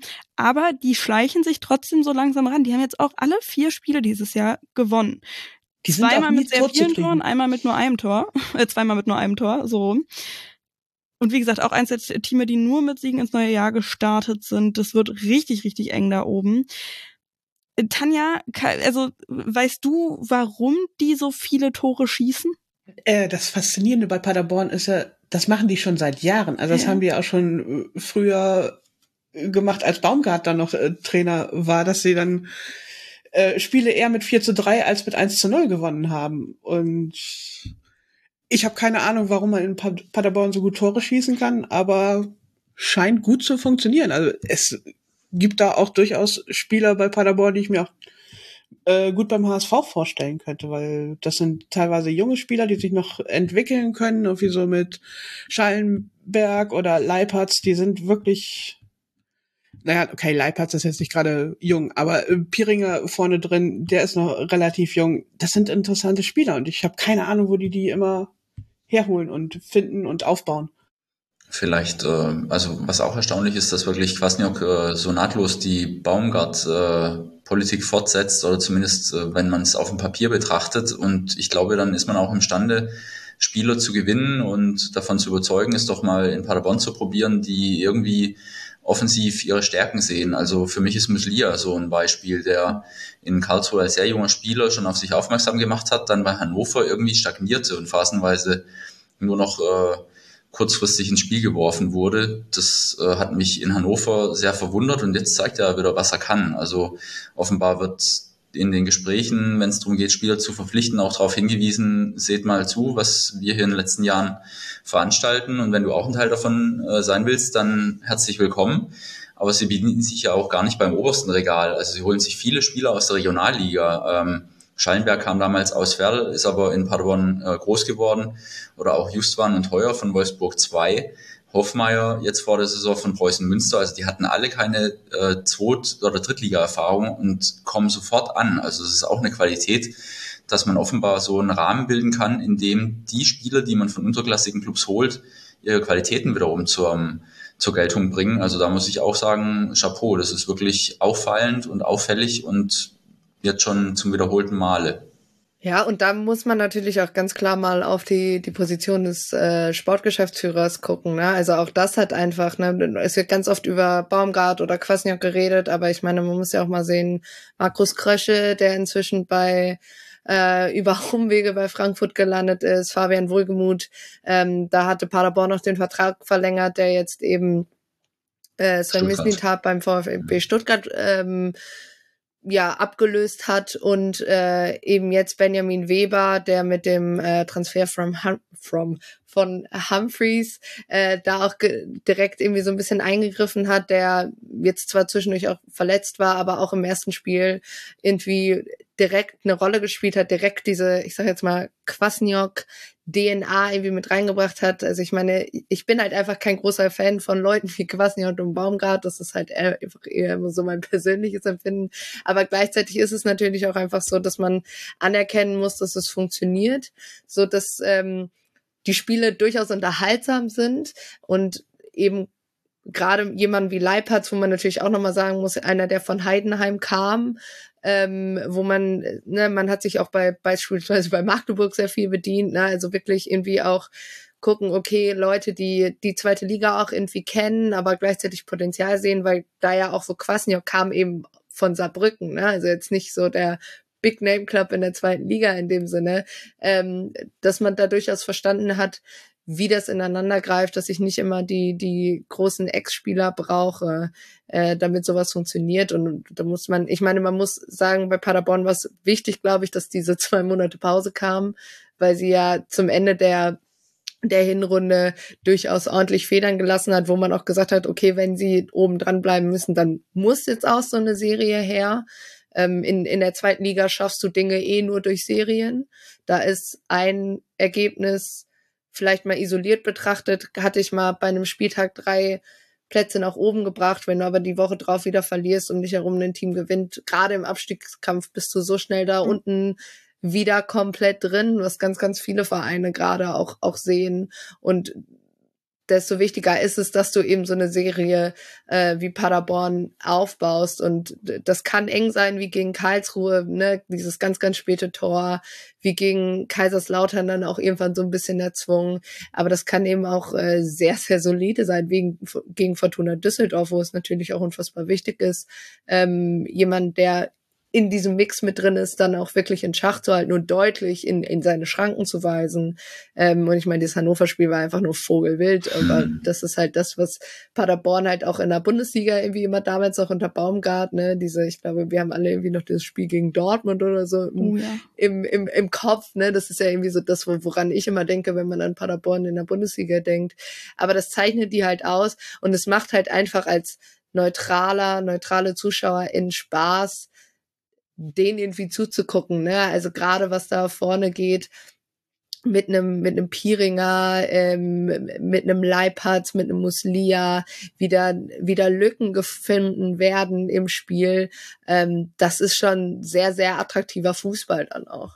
Dann hake ich noch mal kurz ein. Ähm, ich kann mich auch an das Spiel der Lilien in Paderborn erinnern. Anfang Oktober müsste das gewesen sein. Da hätte also Paderborn hat äh, begonnen wie vom anderen Stern, ja. Also sch schnelle Führung, dann äh, noch vor der zehnten Minute elf Meter, den dann Pieringer verschossen hat.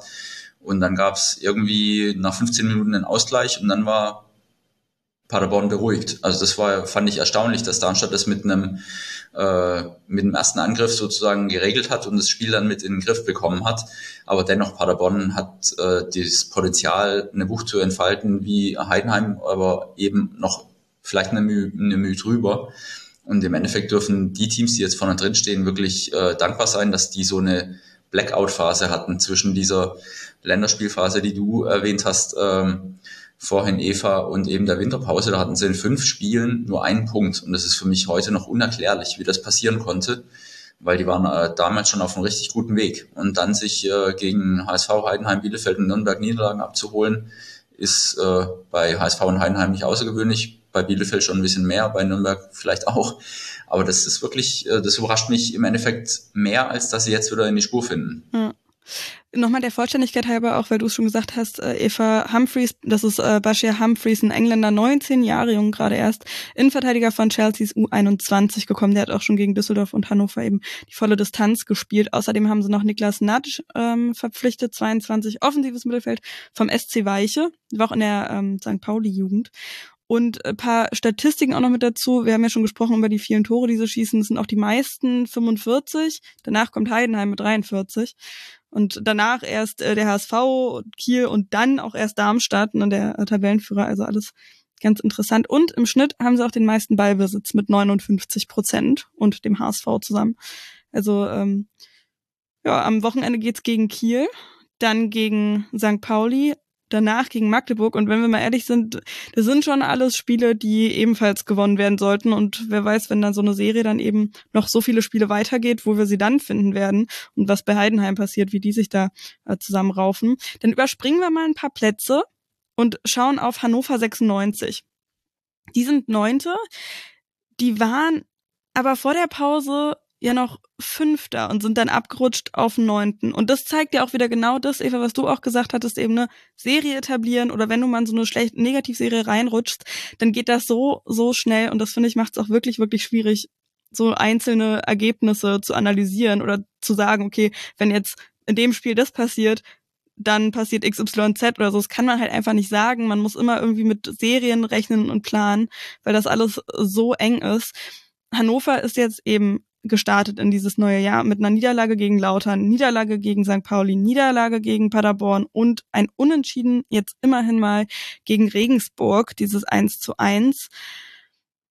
Hm, Tanja, ich weiß nicht, wie, wie geht's dir dabei, wenn du Hannover irgendwie beobachtest? Wenn, was, was, was ist da passiert? Ich glaube, das größte Problem von Hannover ist einfach die Inkonstanz. Also die Mannschaft findet sich im Augenblick noch. Die haben vor der Saison einen neuen Trainer gekriegt. Die haben auch sehr viele neue Spieler dazu geholt. Und das hat jetzt in der Hinrunde ganz gut hingehauen. Und jetzt ist halt so eine Phase, hm, also schon die Niederlage gegen Lautern hat den Hannoveranern wehgetan und dann auch noch äh, bei Pauli zu verlieren, war dann auch nicht so ganz schick. Und dann halt dieses absolut wilde Spiel gegen Paderborn, wo dann auch hinterher Leitl sich hinstellt und die Spieler anzählt, weil er da extrem unzufrieden war, vor allen Dingen mit der Defensivleistung, was man nachvollziehen kann bei vier Gegentoren. Aber da ist dann halt sofort jetzt so ein bisschen Unruhe mit drin und da müssen sie halt die Konstanz irgendwie wiederfinden, die sie auch in der Hinrunde ja durchaus dann ausgezeichnet haben, dass sie dann äh, Dinge eher ruhiger runterspielen konnten, als sie das jetzt zuletzt getan haben. Du hast es gesagt, die äh, auf die Hinrunde hast du ein bisschen angespielt. Ähm, da hatten sie mal eine Strecke von sechs Spielen ohne Niederlage und fünf davon waren Siege. Also das war auf jeden Fall ein anderer Schnack in der äh, Hinrunde als jetzt im Vergleich zur äh, Rückrunde. Äh, Eva, hatte ich das richtig gesehen, dass du gerade was sagen wolltest? Ja, ich muss halt irgendwie dazu sagen, dass Hannover, also klar kann man nicht bestreiten, dass sie, äh, wo sie am Ende der Hinrunde standen, ähm, aber ich habe dem Ganzen irgendwie auch in der Hinrunde zum Teil nicht getraut, weil, also ich finde jetzt zum Teil, äh, zum Beispiel verglichen zu Darmstadt, klar haben sie äh, Spiele gewonnen und haben auch die zum Teil gewonnen in, in, in Partien, wo man sagt, okay, waren sie jetzt nicht unbedingt das bessere Team und ist dann natürlich auch eine Qualität, da trotzdem zu gewinnen. Aber man hatte so zwischendurch das, das Gefühl, naja, werden diese, also kommt da irgendwann dann mal noch ein richtiges System hinter, welche Spiele gewonnen werden, welche nicht, wo, wo das hingeht. Und für mich ist halt immer noch so ein bisschen, also die Frage, wer ist jetzt der klare Zielspieler? So, wo geht's jetzt irgendwie hin? Cedric Teuchert musste jetzt zuletzt immer mal wieder dagehend einspringen. Also sie spielt gegen Regensburg. Ähm, würde ich aus einer Hannover-Perspektive schon fast als Frechheit bezeichnen, weil Regensburg und Hannover sind die formschwächsten Team der Liga momentan. Und wenn ich in diese Saison gehe und auch aus Leitels Sicht irgendwie so ein bisschen anklingen lasse und man möchte ja schon ganz gerne aufsteigen im ersten Jahr, wenn man hier ist, dann ähm, finde ich es auch ein bisschen bitter oder ein bisschen billig zu sagen, die diese Spieler dann anzukreiden nach dem 3-4, Gleichzeitig aber jetzt nach dem Regensburg-Spiel zu sagen, ähm, nee, die Spieler zeigen ja, dass sie es können, wo ich mir so denke, naja, also. Was denn jetzt? irgendwie war das jetzt keine Verbesserung für mich, ja. was ich da auf dem Platz gesehen habe. Also ich meine, ich habe es jetzt nicht über 90 Minuten gesehen, aber das, was ich davon gesehen habe, war defensiv wieder nicht gut. Also du hattest diesmal, du hast viel zu viele individuelle Fehler in dem Spiel drin.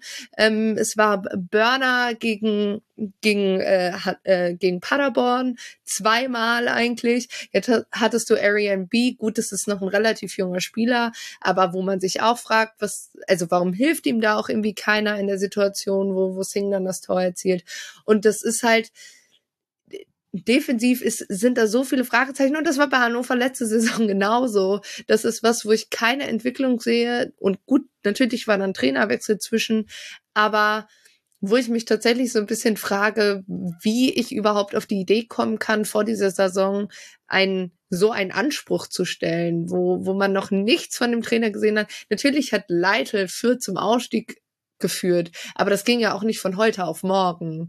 Ähm, und klar waren, ne, gerade Leute, ich gucke ne Maximilian Bayer unfassbar gerne beim Fußballspielen zu, aber da, da ist auch eine Verantwortung auf einem jungen Spieler wie Bayer, was komplett, also was ich nicht verstehe. Ähm, du hast Burner, der jetzt auch ausfällt und es ist halt irgendwie, ich verstehe überhaupt nicht, wo die Achse ist in diesem Team.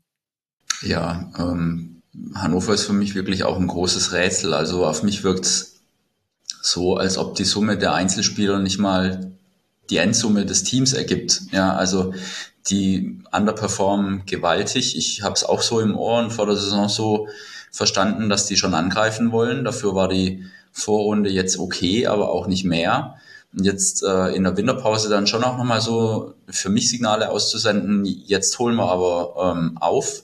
Und dann so zu starten, ist schon wirklich krass. Also ich hatte das Spiel gegen Kaiserslautern äh, verfolgt, da führten sie ja zur Halbzeit 1-0. Und dann lassen sie sich nochmal drei Tore einschenken und das war für mich vollkommen verdient, der Sieg von Kaiserslautern damals.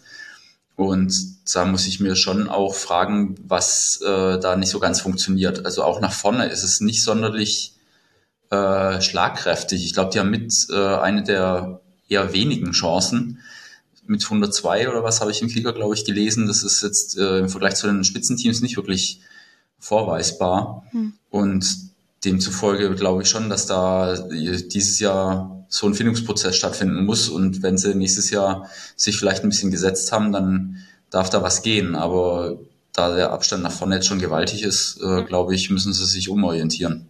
Ich finde es auch eben so interessant, dass ich glaube, äh, am 13. Februar hatte ich noch äh, im Kicker gelesen und das war eben nach der Niederlage gegen Paderborn.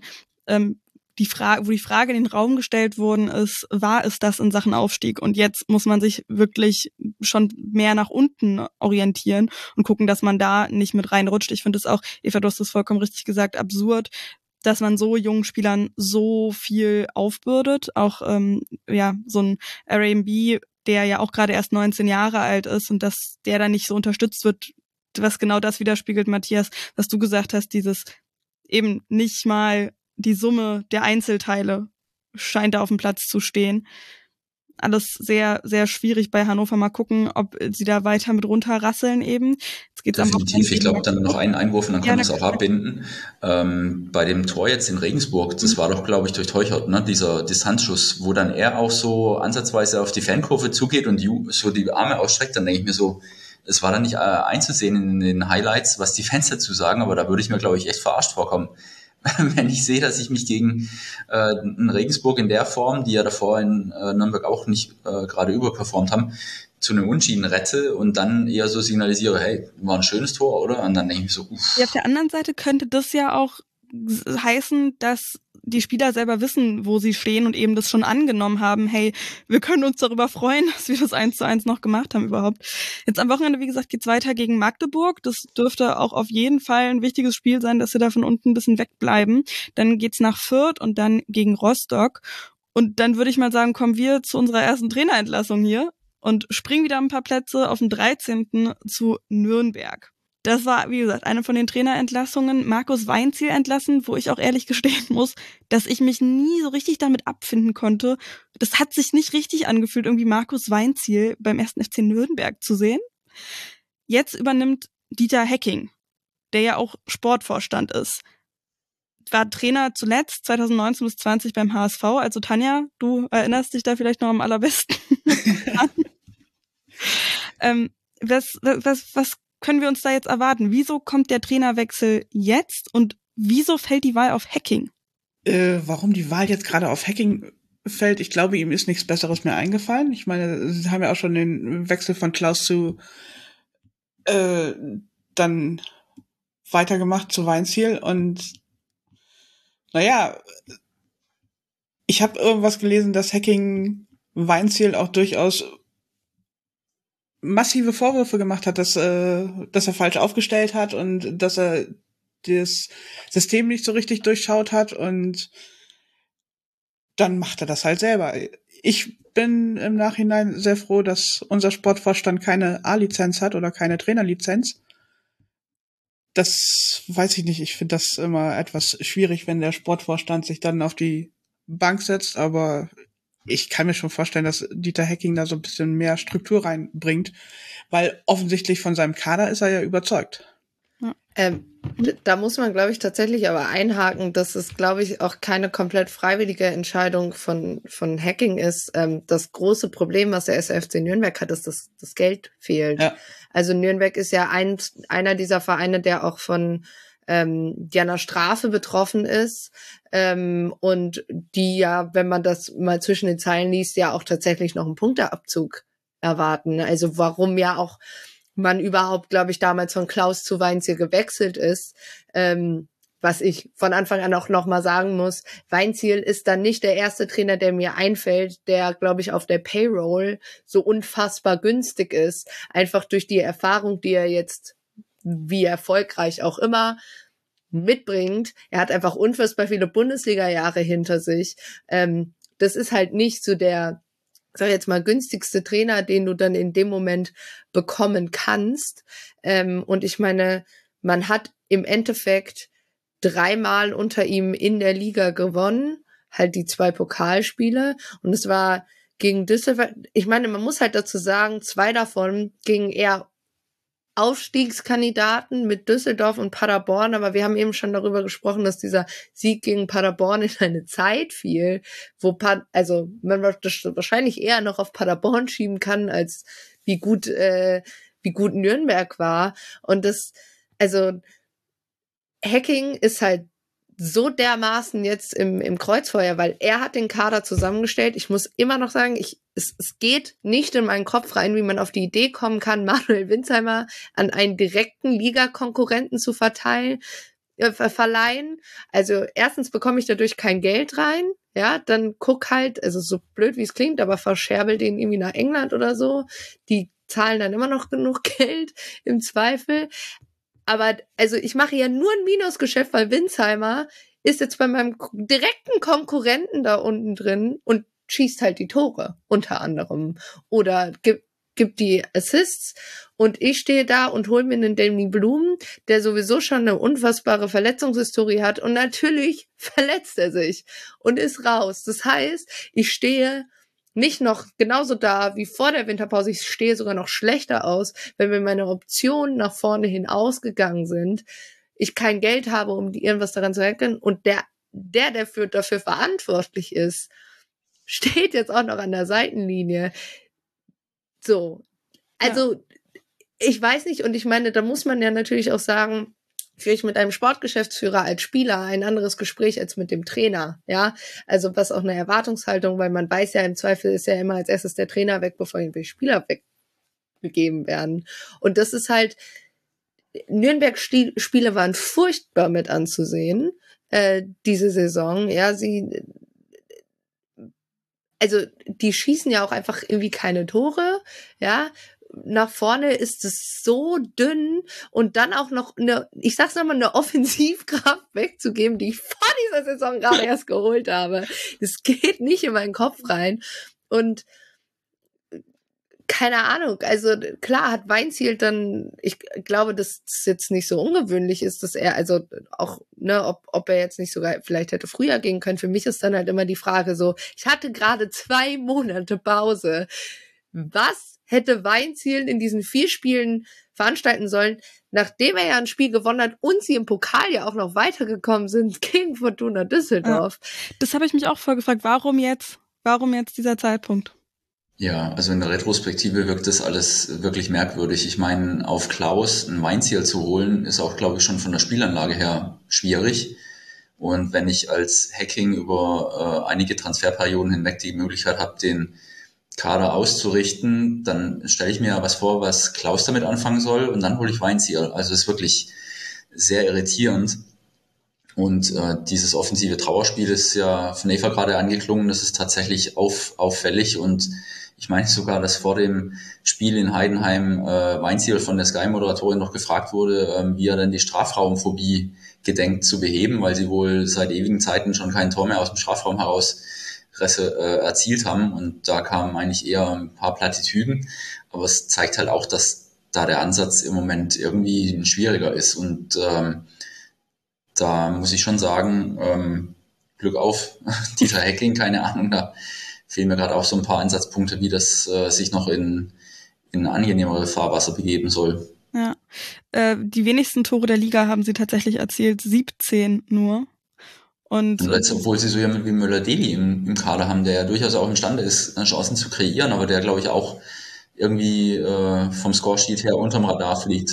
Ja. Der ist gerade in so einem richtigen Loch drin. Also. Ja, die Frage ist ja auch, Torchancen für wen kreieren? Also, also es tut mir leid, Quadvodua bringt halt Schnelligkeit mit, ähm, hat auch das ein oder andere Tor geschossen, aber er ist definitiv wahrscheinlich nicht so der Zielspieler. Und also mir fehlt halt irgendwie, dann, dann muss mal Valentini irgendwie wieder in die Rolle schlüpfen, ja, der vorher irgendwie anderthalb Jahre nicht getroffen hat, fliegt dann aber im nächsten Spiel vom Platz mit einer, also für einen Spieler wie Valentini, es tut mir leid, dass wir so sagen müssen, aber Naivität in dieses, in, also es war halt wirklich, was man ja eigentlich Frustfaul nennt. Und also ich Frust merkt man den halt einfach an, irgendwie auch, ne? Ja, aber irgendwie, also man hatte dann ne, mir tut's auch so jemand leid wie ähm, Windal, ne, den Torhüter, den sie auch verpflichten mussten, weil, weil Martinia verletzt ist. Aber auch diese Innenverteidigung, ich habe einen Jamara, den, den Tanja bestimmt auch noch irgendwie zur Zeit beim, beim HSV kennt. Ähm, ich habe irgendwie Hübner und Kastrop und es irgendwie, da waren Abwehrfehler dabei gegen Heidenheim. Also ich meine, klar kann man gegen Heidenheim verlieren, aber ob man jetzt den roten Teppich im Strafraum ausrollen muss, das ist halt eine andere Frage und das hat für mich dann auch nichts mehr mit System zu tun. Mhm. Also davon ja. abgesehen, dass es ich nicht verstehe, warum Weinzieh durchgängig mit einem 4-4-2 mit Doppelsechs gespielt hat, weil es irgendwann halt also das die die Offensive überhaupt nicht anbietet, aber ja, weiß ja. ich nicht.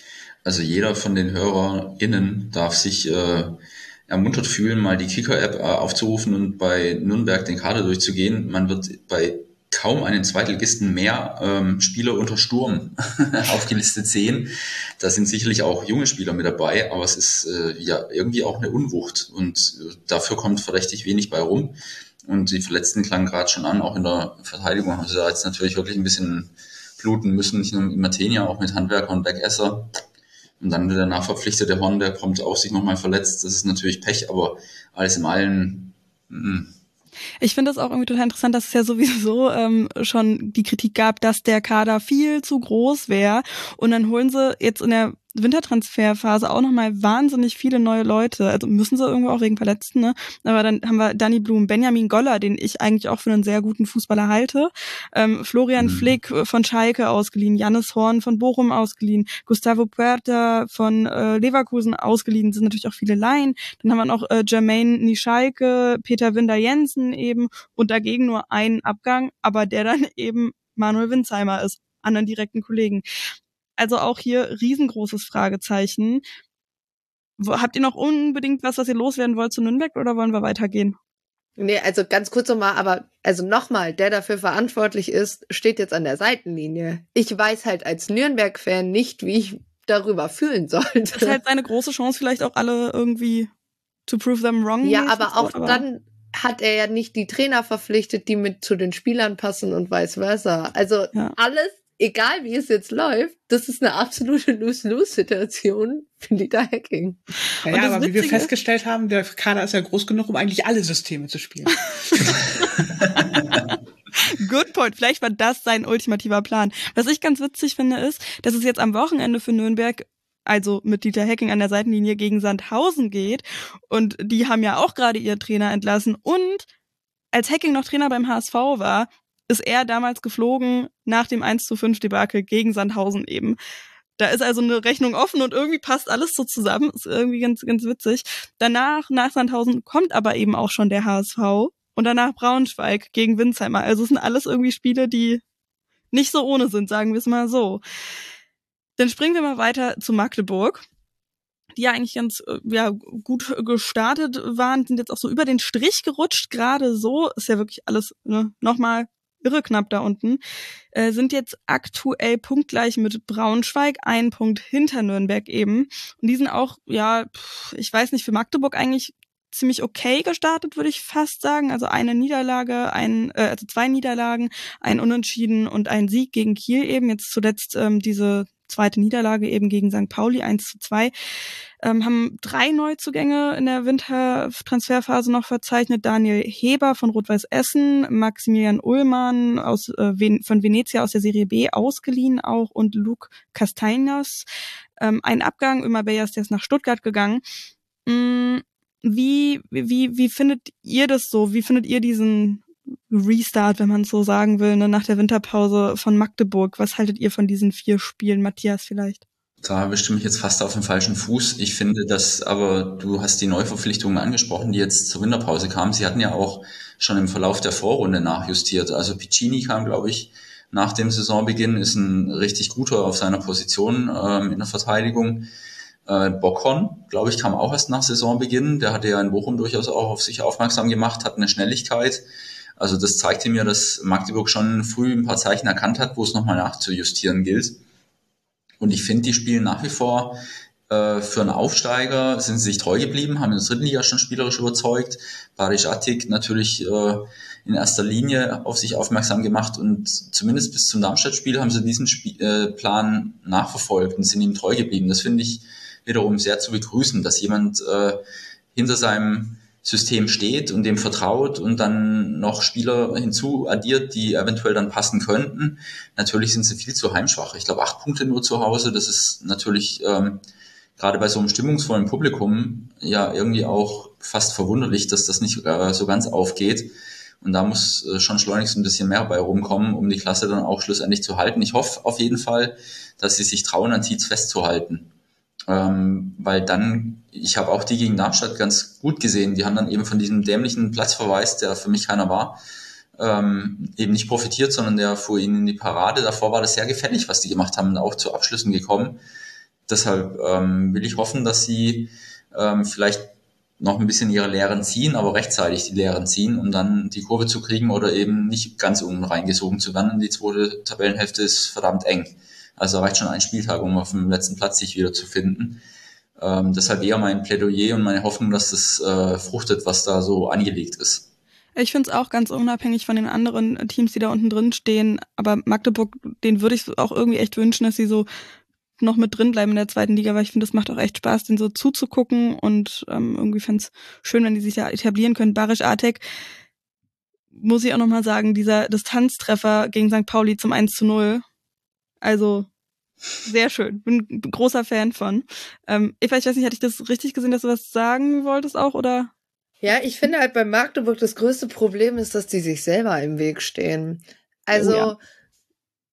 ich meine, also wenn wir uns jetzt irgendwie mal so, so vielleicht mehr als nur die letzten, also die, die vier Spiele in, in, in 2023, ich meine, ich habe sie ja äh, natürlich auch gegen Bielefeld gesehen, Matthias, du hast das Spiel gerade gegen Darmstadt erwähnt, auch im Spiel gegen Bielefeld, die waren gar nicht so schlecht, also die hatten, glaube ich, auch mehr Schüsse aufs Tor, ähm, waren offensiv auch nicht unattraktiv, aber also und gegen Arminia Bielefeld zu diesem Zeitpunkt 3-1 zu verlieren, ähm, gegen einen Mitkandidaten da unten, gegen den Abstieg und dem halt wirklich mehr oder weniger den, den Sieg zu schenken, weil man viel zu einfache Fehler macht, weil man zum Teil nicht rausrückt, weil man irgendwie ja ein Spiel auch irgendwann verschenkt. Also das fand ich so krass jetzt zuletzt gegen St. Pauli.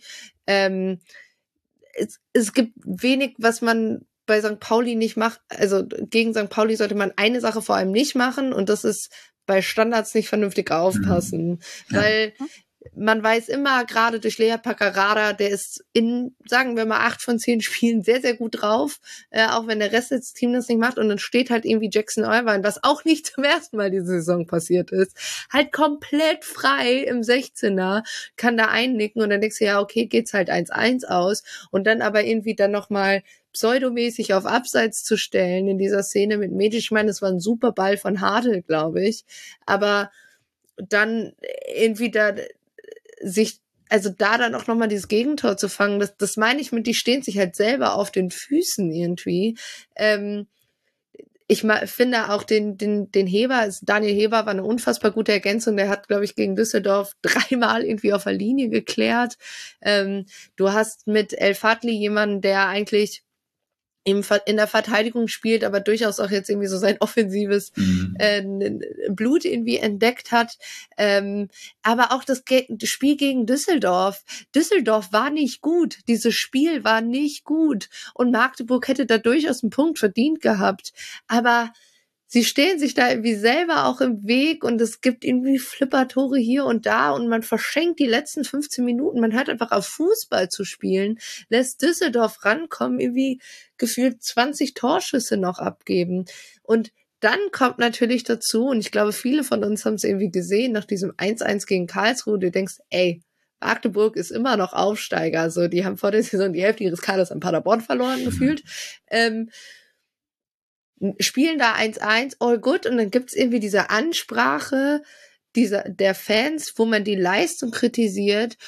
Und dann gewinnt man die Woche drauf gegen Kiel, wo man aber nochmal sagen muss, warum weiß niemand, weil Kiel darf dieses Spiel in tausend Jahren nicht verlieren, wo ich mir dann denke, okay, was mache ich dann damit? Gut, nutze ich die Gunst der Stunde, muss ich jetzt halt gegen ein sehr, sehr gutes St. Pauli die halt einfach extrem gut in dieses neue Jahr unter Hürzeler gestartet sind, reingehen.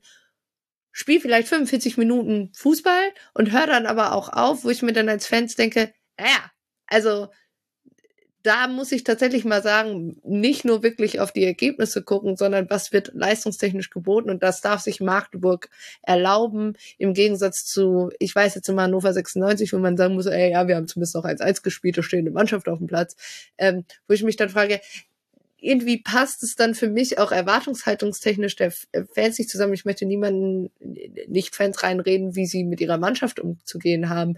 Aber es hat mich schon stark verwundert irgendwie, ähm, weil ich das einfach das falsche Zeichen zu diesem Zeitpunkt finde. Ähm, Gerade wenn du zu Hause eben absolute Probleme hast, ihr habt es angesprochen, ähm, weiß ich nicht, ob das der richtige Weg ist. Und indirekt hast du ja gegen St. Pauli gesehen, geholfen hat's nicht zu Hause da dann irgendwie zu bestehen. Ich muss aber auch noch mal äh, kurz dazu sagen, äh, ich kenne ja Christian Titz jetzt auch schon als HSV-Trainer. Wir reden ja auch nicht. Das waren ja alle irgendwann mal bei uns.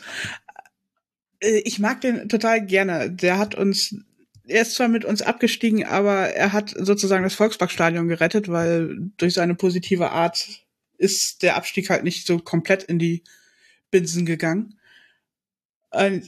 aber sein Spielsystem ist halt extrem offensiv und defensiv kann er nicht. Und das ist, das sieht man jetzt halt auch bei Magdeburg und das ist jetzt als Aufsteiger ist das echt gefährlich, was er da spielen lässt. Macht halt Spaß, aber ist gefährlich, absolut. Ja. Am Wochenende geht's jetzt gegen Hannover. Das wird ein sehr, sehr wichtiges Spiel, aber ich glaube trotzdem auch, also gegen wen, wenn nicht gegen Hannover aktuell, da irgendwie mal ein paar Punkte holen. Danach geht's gegen Lautern und Paderborn. Alles nicht so einfach. Da ist also auch nochmal ordentlich Gefahr da, dass es auch nochmal ganz tief runtergeht. So sah es ja eben auch bei Regensburg an, äh, aus, wenn wir jetzt mal weitergehen und die Arminia überspringen, ähm, weil, wenn wir mal ganz ehrlich sind, da ist schon eigentlich genug gesagt und viel mehr Neues, ähm, außer Frust, sage ich mal, da kommen wir wahrscheinlich nicht äh, sehr weit bei rum. Bei Regensburg, jetzt finde ich das sehr schön, sich bei Transfermarkt mal diese, diesen Graphen anzugucken, ähm, wie eben der Verlauf der Tabellen, der Tabellenverlauf sozusagen aussieht. Das ist so eine sehr, wirklich sehr schöne Kurve. Ähm, erst so ein bisschen nach oben und dann sehr rund nach unten und jetzt wieder nach oben so ein kleines bisschen. Der Ausflug ans Tabellenende als Schlusslicht war wirklich nur sehr kurz, ähm, eben auch, weil es da noch ein paar, also noch ein anderes Team gibt, das dann noch schlechter ähm, am Start ist. Die letzten Spiele jetzt, äh, diese vier Spiele ähm, im neuen Jahr waren auch nicht gut. Drei, Niederla drei Niederlagen, ein Unentschieden. Dieses Unentschieden 1 zu 1 eben gegen Hannover, davor gegen Nürnberg, Bielefeld und Darmstadt verloren. Sieht, wie gesagt, echt nicht gut aus. Gemeinsam mit Arminia ein Punkt hinter Magdeburg und Braunschweig die Passquote, das fand ich auch ähm, sehr bezeichnend dann eben auch, ne, wenn wir mal mit den Statistiken jetzt losgehen, liegt im Schnitt bei ungefähr sechs, also bei rund 76 Prozent. Das habe ich aufgerundet, das sind 75,6, glaube ich eigentlich, und das ist die drittschlechteste. Das sieht man halt auch sehr gut dann auf dem Platz. Und Matthias, deine Lilien haben ja eben dieses Auftaktspiel nach der Winterpause gegen Regensburg gemacht. wieso sind die nochmal so krass abgestürzt? Weil die waren ja davor, vor dieser Winterpause noch nicht so tief drin. Mhm. Also sie haben auch am Anfang äh, den Eindruck erweckt, als hätten sie einen Plan. Also die sind schon ziemlich äh, gallig rangegangen. Das kennt man eigentlich, finde ich, als äh, Gegner von Augs äh, Regensburgern Teams, dass die äh, schon eine gewisse Körperlichkeit auf den Platz bringen und damit auch schnell mal äh, anderen Teams den Schneid abkaufen. So ist zumindest bei mir Regensburg gerne mal äh, in der Schublade. Und die ersten zehn Minuten sahen auch wirklich gut aus, aber dann haben sie sich durch zwei Fehler aus dem Spiel genommen. Einmal, äh, sie haben jetzt einen neuen Torwart, junger Torwart, Keeper, ähm, Jonas Urbig aus Köln gekommen, den sie gleich dann das Vertrauen geschenkt haben. Der ist quasi zwischen die Pfosten gewandert, äh, spielt zentral raus. Ich glaube, ähm, komme jetzt gerade nicht drauf, wer den Fehler gemacht hat. Auf jeden Fall wollte der Ballabnehmer dann irgendwie einen Linienspieler äh, stehen lassen, aber das war eine denkbar schlechte Idee. Melem ist dazwischen gegangen. Dann war es äh, durch Manu 1-0 und dann noch ein Platzverweis durch Kennedy, glaube ich, wenig später. Und das Spiel war damit äh, schon die falschen Bahnen aus Regensburger Sicht äh, geleitet und dann durch ein 2 0 noch vor der Pause eigentlich gegessen. Die zweite Halbzeit hätte man sich sparen können. Also da war Regensburg sich selbst im Weg gestanden und äh, hat es nicht geschafft. Klar, in Unterzahl ist es schwer, aber irgendwie noch Akzente zu setzen in dem Spiel. Das hat mich dann ein bisschen überrascht. Also weil Regensburg hatte ich doch von der Mentalität her anders kennengelernt. Und im Kicker hatte ich auch zuletzt mal gelesen, die haben ja ihren Sportvorstand damals nach Köln abgegeben, vor mittlerweile 15, 16 Monaten, glaube ich, dass seither die Punktschnittquote von Regensburg gar nicht so gut ist, die sich irgendwo so um den einen Punkt oder sogar noch weniger herumgruppiert. Also da wurde dann so ein bisschen hergeleitet, der Abgang, der tut schon weh, weil der war mehr als äh, jemand, der in der Chefetage sitzt, sondern der schon auch für den Club viel bedeutet hat. Und Regensburg ist ja kein großer Standort, also da, wie in Darmstadt auch kennt man kurze Wege und äh, spielt wahrscheinlich auch eine andere Rolle als jetzt beim VfB oder beim HSV oder bei sonst jemanden. Und da wurde diese Personalie einfach erwähnt. Und das fand ich dann in der Quote her ganz interessant, dass das vom Punkteschnitt deutlich nach unten ging. Und äh, ich bin gespannt, wo es jetzt mit ihnen weitergeht. Ähm, Kann es jetzt nicht so sehr einordnen. Es ist jetzt für meine Begriffe kein unruhiger Standort. Also ich glaube, da weiß man auch, welche Qualitäten man auf den Platz bringen muss. Gegen Nürnberg war es wohl sehr, sehr mau, was sie gezeigt haben. Dahingegen gegen Hannover jetzt wieder eine richtige Reaktion gezeigt. Äh, Singh kommt jetzt zurück, der vielleicht auch noch ein bisschen was Spielerisches oder äh, im kreativen Sinne, was Torchancen anbetrifft, beisteuern kann. Vielleicht fehlen ihnen aber auch so Spieler, die ihnen abhandengekommen sind, wie ein äh, Besuschkow, der jetzt bei Hannover nicht gerade reüssiert, aber in Regensburg schon gute, eine gute Rolle gespielt hat, oder auch Wegesser, der halt auch eine Wahnsinnsphysis reingebracht hat und auch schon Gegenspielern wehtun konnte, ohne jetzt äh, überziehen zu müssen. Aber vielleicht sind es auch so ein paar kleine Schräubchen. Aber ich traue denen zu, so in gallischer Dorfmanier doch noch irgendwie da unten sich zu behaupten. Wie gesagt, das ist ja auch super schwierig, einfach weil da alles so eng ist. Jonas Urbich, eben, ähm, du hattest es äh, gesagt, von Köln ausgeliehen. Der ist gerade 19 Jahre alt und das finde ich auch super spannend. Von äh, Stojanovic zu Kirschbaum zu Urbich, von 29 zu 35 zu 19. Mhm. Irgendwie sehr spannend. Eva, du wolltest auch noch was sagen. Ja, ich finde halt irgendwie bei, bei Regensburg ist bei mir so ein bisschen das Problem, dass sie ja letztes Jahr auch gegen Ende der Saison durchaus noch ähm, da unten reingeraten sind und eigentlich damals ähm, nur wegen ihrer, glaube ich, äh, sechs Spieler am Anfang der Saison, wo sie ja zwischenzeitlich auch an der Tabellenspitze standen, eben, man muss es, glaube ich, so sagen, nicht abgestiegen sind. Und was für mich halt eher das Problem war, ist, dass ich im Sommer keine richtige Reaktion darauf gesehen hat. Also ich fand eigentlich Stojanovic als Torhüter keine schlechte Wahl, ähm, weil Meier ja nun mal zu Borussia Dortmund gegangen ist.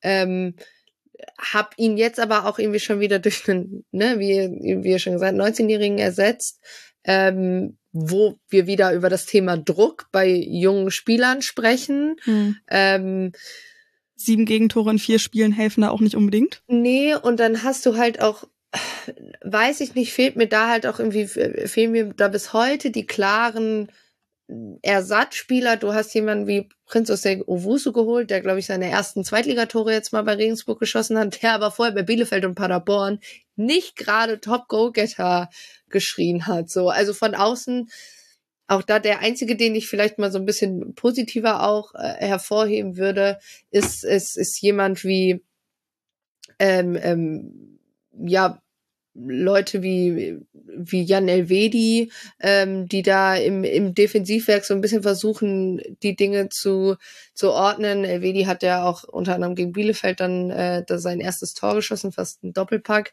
Ähm, Sabre Zing ist halt wirklich für mich, ähm, also ja, einfach auch ein merkwürdiger Spieler. Ich meine, er sollte, glaube ich, ja auch zu Werder kommen, hat da den, den Medizintest nicht bestanden. Und jetzt konnte er, dann sollte er von Bayerns Zweiter an eigentlich ist er ja seit Anfang der Saison bei Regensburg, aber er durf, hatte keine Spielberechtigung, weil irgendwelche Unterlagen vergessen wurden einzureichen, wo man dann natürlich auch sagen muss, auch das geht dann Richtung Geschäftsführer Sport, ja, ne, was du, was du angesprochen hast, Nina ah, ne, ist dann natürlich auch die Frage, äh, hilft alles auch nicht, diese Position zu stärken? Natürlich ähm, mit Andreas Albers, der jetzt sechs Tore hat, schreit jetzt auch nicht irgendwie, ähm, ne, ja, weiß ich nicht, Top-Goal-Scorer auch hier. Ähm, Und der auch Hannover aus dem Spiel hätte nehmen können am Wochenende mit dem Elfmeter. Ja, und dann ja eher noch dafür sorgt, dass Hannover überhaupt zurückkommt, weil er den Ball nicht vernünftig klärt. Ähm, und ich habe sie ja also sogar auch live im Stadion gegen Bielefeld gesehen. Ich meine, man muss auch sagen, auch bisschen unglücklich da. Man könnte auch da über einen Elfmeter eventuell diskutieren gegen Owusu, dann, der dann ja erstmal raus ist, auch jetzt äh, mit einer Kopfverletzung äh, in dem in die Richtung. Aber auch da, also da hat man in der zweiten Hälfte Bielefeld so unnötig äh, durch, dann am Ende kommen lassen. Das war in der Verteidigung, das war nicht Zweitligareif. Also zweimal sich so ein Tor zu fangen, vor allem das zweite Tor von Klos, wo der ungefähr von vom, von der Strafraumkante diesen Ball reinköpfen kann, ohne dass irgendjemand dagegen was unternimmt, nach einem, äh, nach einem langen Ball, der von Hack auf der anderen Seite reinkommt. Das darf dir nicht passieren. Und für mich ist es ehrlich gesagt fast eher überreif, dass Regensburg in diesem Abstiegskampf ist, weil sie eben letztes Jahr da schon waren. Da dachte man kurz am Anfang der Saison haben sie halt äh, gegen Darmstadt gewonnen, sie haben gegen Bielefeld gewonnen, aber auch gerade gegen Bielefeld, das war schon kein überzeugendes äh, Spiel von ihnen. Da hat es halt einfach zu dem Zeitpunkt halt sowieso gereicht, wenn die Gegner von Bielefeld irgendwie maximal mit 70 Prozent angereist sind. Aber also für mich ist es ehrlich gesagt überhaupt nicht überraschend, dass sie da unten drin sind. Und ich frage mich also klar, wir, wir freuen uns alle, wenn, wenn Mannschaften auch mal länger an einem Trainer festhalten. Aber bei Begovic sehe ich halt genau die gleichen Mechanismen, die greifen wie letztes Jahr, wo ich mich dann halt frage, naja, also entweder ihr habt keine höhere Erwartungshaltung und sagt, naja, da gehören wir halt irgendwie hin, den Abschiedskampf der zweiten Liga. Oder ich muss halt irgendwann mal sagen, sind wir ehrlich, wir nehmen seit einem Jahr keinerlei Entwicklung in dem Sinne, ja. Es gibt, wir müssen wirklich sagen, das sind keine Ausrutscher, sondern das, was nach oben geht, sind positive Ausrutscher. Und da, also, da frage ich mich halt tatsächlich so, wann, wie lange gucken sie sich das noch an? Jetzt sagen sie wieder, nee, Messert äh, ist, ist fest bei uns im Sattel. Weiß ich nicht. Ich weiß auch, also ich glaube halt schon, dass du mit dem Kader ein bisschen mehr machen könntest. Aber jetzt natürlich kein, keinen einstelligen Tabellenplatz. Aber ich finde schon merkwürdig, dass da immer noch keine Reaktion gekommen ist. Aber wenn ich mir so mal den Kader jetzt so beim Kicker angucke, dann sehe ich, dass da fünf Mittelfeldspieler sind und zehn Stürmer. Das nenne ich einen unausgewogenen Kader. Und ich weiß jetzt nicht, wer da jetzt hauptverantwortlich ist, ob es in dem Begovic sagen kann, ich will die Spieler, die Spieler, die Spieler, oder ob das halt tatsächlich von Tobias Werner als äh, Sportchef oder was auch immer er da ist, äh, so verantwortlich. Hm. Wobei, das, ich finde auch immer beim Kicker, manchmal nehmen die da mit unter den Die sind da manchmal etwas komisch, ja. Ja, das ist manchmal so ein bisschen, aber im Grunde, ja, hast du recht. Ähm, ich fand auch noch, ähm, noch weitere Statistiken, die ich noch mit anmerken wollte. Wie gesagt, die Passquote drittschlechteste haben wir schon. Drittmeiste Gegentore und die drittwenigsten Tore selbst geschossen. Spricht auch alles dafür, dass das eher äh, schlecht wird. Und Eva, du meintest, es wird langsam Zeit für einen Trainerwechsel da. Ja, ja, also ich meine, davon abgesehen. Oder dass man drüber nachdenkt, zumindest mal. Muss man auch sagen, wer soll kommen. Ja. Also, weil ich meine, wir sprechen gleich über einen der Trainer, der reinkommt, ähm, wo ich mich tatsächlich frage, das war der Trainer, den du in der Hinterhand hattest? Weiß jetzt nicht. Chapeau. So. ja. Und es sind halt immer die gleichen Leute, die natürlich auch irgendwie immer genannt werden, wo natürlich dann, also ich meine, ich weiß das als, als ich habe damals schon gesagt, ne, als dann auch bei Daniel Scherning dann wieder die Kritik aufkam, wo ich mir so denke, ja, aber wer? So, und die Hälfte sagt dann immer Bruno Labbadia, wo ich mir so denke, nicht ganz unser Preisregal, ich sag's wie es ist, wäre jetzt nicht so das cleverste. Davon abgesehen, ob der zum Team passt, mehr, das ist eine andere Frage. Aber also es ist immer die gleichen fünf Namen mhm. sind irgendwie in diesem Kreis, ja. Also als erstes kommen immer Leute wie weiß ich nicht, Florian Krofeld taucht da auf einmal immer mal wieder auf. Ähm, also irgendwelche Leute, die auch irgendwie dann bei Bundesliga-Vereinen jetzt nicht funktioniert hat, wo ich mir denke, na, ob die jetzt direkt in die zweite Liga gehen zu einem Abstiegskandidaten, ich weiß ja nicht. Nee. Ja? Ich finde aber auch gerade bei Abstiegskandidaten, entschuldigen, wenn ich dich unterbreche, da, ich finde bei gerade bei Abstiegskandidaten, ähm, egal welche Liga, egal welcher Wettbewerb, finde ich das super, super schwierig äh, zu sagen, wer tut sich das denn dann an quasi. Also in der Bundesliga der Frauen haben wir es zum Beispiel auch bei Turbine. Gut, da ist es eine ganz andere Geschichte nochmal, bei denen absolute Scheiße passiert. Entschuldigt bitte das Wort, aber auch bei der Hertha, bei den Männern in der ersten Bundesliga, so Sachen, wo ich mich wirklich frage, wer Wer, wer, wer tut sich das denn an? Und ich würde jetzt nicht unbedingt, verzeiht mir das bitte wirklich, ich würde Regensburg da auf keinen Fall mit Turbine und der Hertha irgendwie auf, eine, auf einen Nenner stellen, so. Aber es sieht ja wirklich schon nicht gut aus. Und diesen, dieser ähm, Abstiegskampf in der zweiten Liga, der ist wahnsinnig eng, wahnsinnig hart. Da, das ist unglaublich schwierig, da sich irgendwie zu behaupten. Und wenn dann eben immer nur fünf gleiche Namen dabei sind, also schwierig davon einen zu wählen, aber noch schwieriger vielleicht auch wirklich jemanden neuen zu holen, der sich das auch antut oder so. Also ich weiß es auch nicht. Naja, Ena, der eben äh, also wenn wir das jetzt nochmal abbinden, genau erstmal äh, noch, wie es weitergeht am Wochenende gegen Karlsruhe, in Karlsruhe auch. Ähm, das Hinspiel hatten sie ja 0 zu 6 verloren. Da ist noch eine Rechnung offen. Dann geht's gegen Düsseldorf und dann nach Kiel. Und jetzt kommen wir zu dem nächsten Trainer, der jetzt äh, neu mit dabei ist, äh, Sandhausen. Die haben auch Alois Schwarz entlassen und jetzt Thomas Oral eingestellt. Die sind ganz gut. Also mit dem ersten, äh, also das erste Spiel im neuen Jahr war ganz gut, 2 zu 1 gegen Arminia eben gewonnen, danach aber gegen äh, Darmstadt verloren, gegen Düsseldorf verloren, gegen Karlsruhe verloren, jeweils kein Tor geschossen. Und dazwischen lag auch noch eine Niederlage gegen Freiburg im DFB-Pokal 0 zu 2 und ich, da ganz kurz mal, ich habe das Spiel getickert. Es war so grauenvoll. Also es war wirklich so ein grausames Spiel, sich das über 90 Minuten anzugucken. Da ging quasi was gar nichts.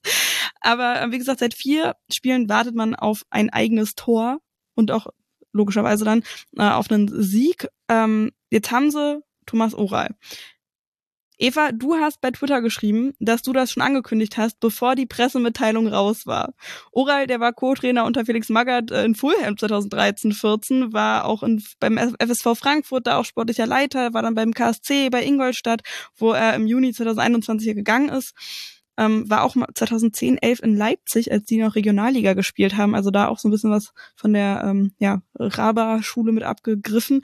Eva, was erwartest du denn jetzt von Oral? Ja, also ne, man muss dazu sagen, das ist genau das, was ich meine. Man hat irgendwie über Nachfolger, ja, wir als Bielefelder sagen, ja, Frank Kramer, Uli Forte, so nimmt die mal alle von unserem Dingsens. Und ihr habt dann auch Spaß gehabt, ja, Thomas Oray gibt's ja auch noch, so weil das ja immer der Klassiker-Move von Ingolstadt irgendwann war. Ja, hier, wer immer auch gerade Trainer ist, der fliegt jetzt und wir holen Oral und landen dann in der Relegation. Und dann haben die halt den tatsächlich geholt. Und was, also wirklich, wenn ich als allererstes auf Ingolstadt gucke und auf das System, was Oral mit Ingolstadt gespielt hat, das war hauptsächlich ein 4-4-2. So.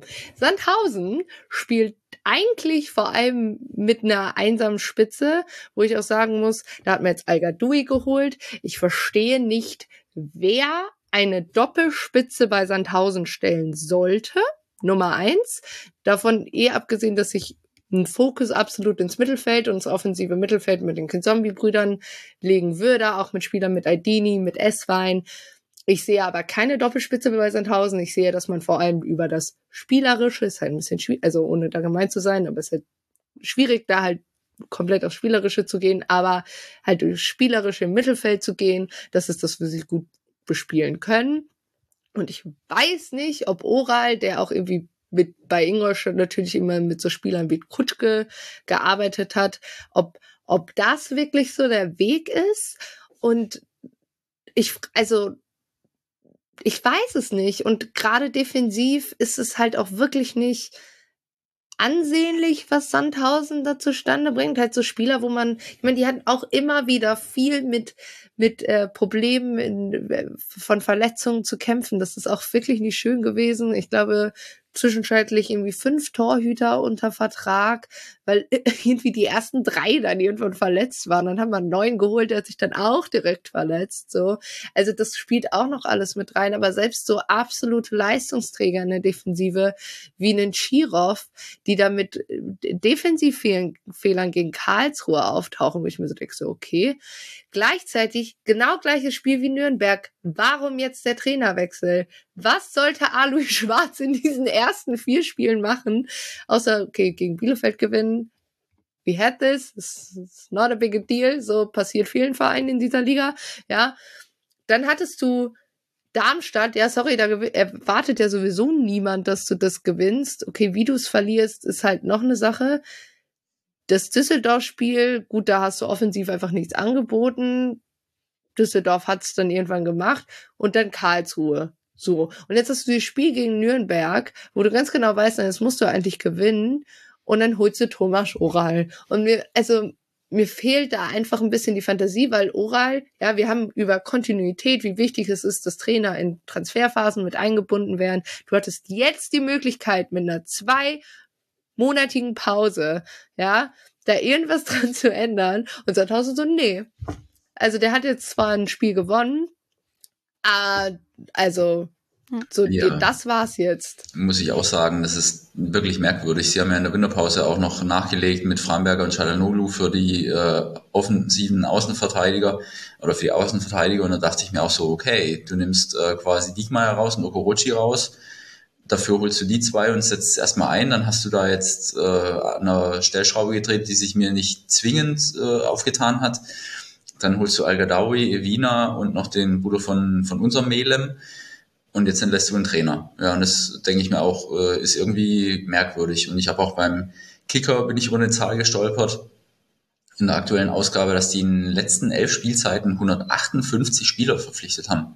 Das ist ja wow. unfassbar. Also so ein bisschen äh, Kontinuität schreibt sich, glaube ich, anders und neue Besenkern gut. Und wenn es auf dem Spielfeld ist, oftmals hat es irgendwie geklappt, aber jetzt hinterlässt es mich doch sehr ratlos.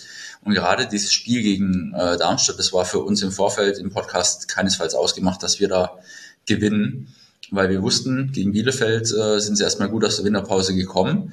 Äh, gegen Sandhausen kann man sich schon mal schwer tun, vor allem wenn man sich an das Hinspiel erinnert hat.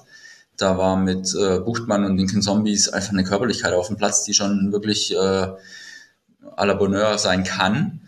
Und dann spielen wir da, äh, erster Standard, Kopfball-Tor, Kopfball äh, durch Honsack, der ja auch erst frisch aus einer lange, äh, langen Verletzung kommt. Erster Startelf-Einsatz, der macht danach noch gleich das 2-0, was von Tietz vorbereitet war, aber auch haarsträubend in der Verteidigung. Und das Spiel war auch Deckel drauf. Und dann machen sie noch das 3-0 und das 4-0. Und so hätte ich Sandhausen nicht ähm, mir vorgestellt, dass die so ähm, das Spiel hinten runterkippen lassen. Und deshalb war mich, für mich das im Vorfeld überhaupt nicht ausgemacht und dann, oh, das war ein leichter Dreier. Also das war ja echt erstaunlich. Und das Stadion war auch so Hälfte Darmstadt, Hälfte Sandhausen und da kam halt auch kein Impuls von Rängen. Ne? Also das ist eher so ein Publikum, da gibt's die Ultras hinter dem Block, aber dann ist es doch eher so ein bisschen, mal gucken, was geht.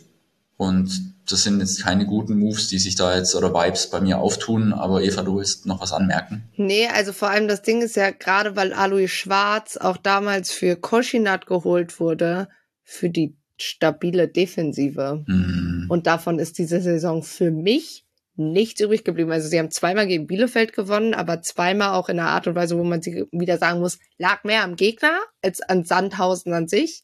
So dann, so da wieder eine Kinzombie, ne, wieder ein Kinzombie-Moment.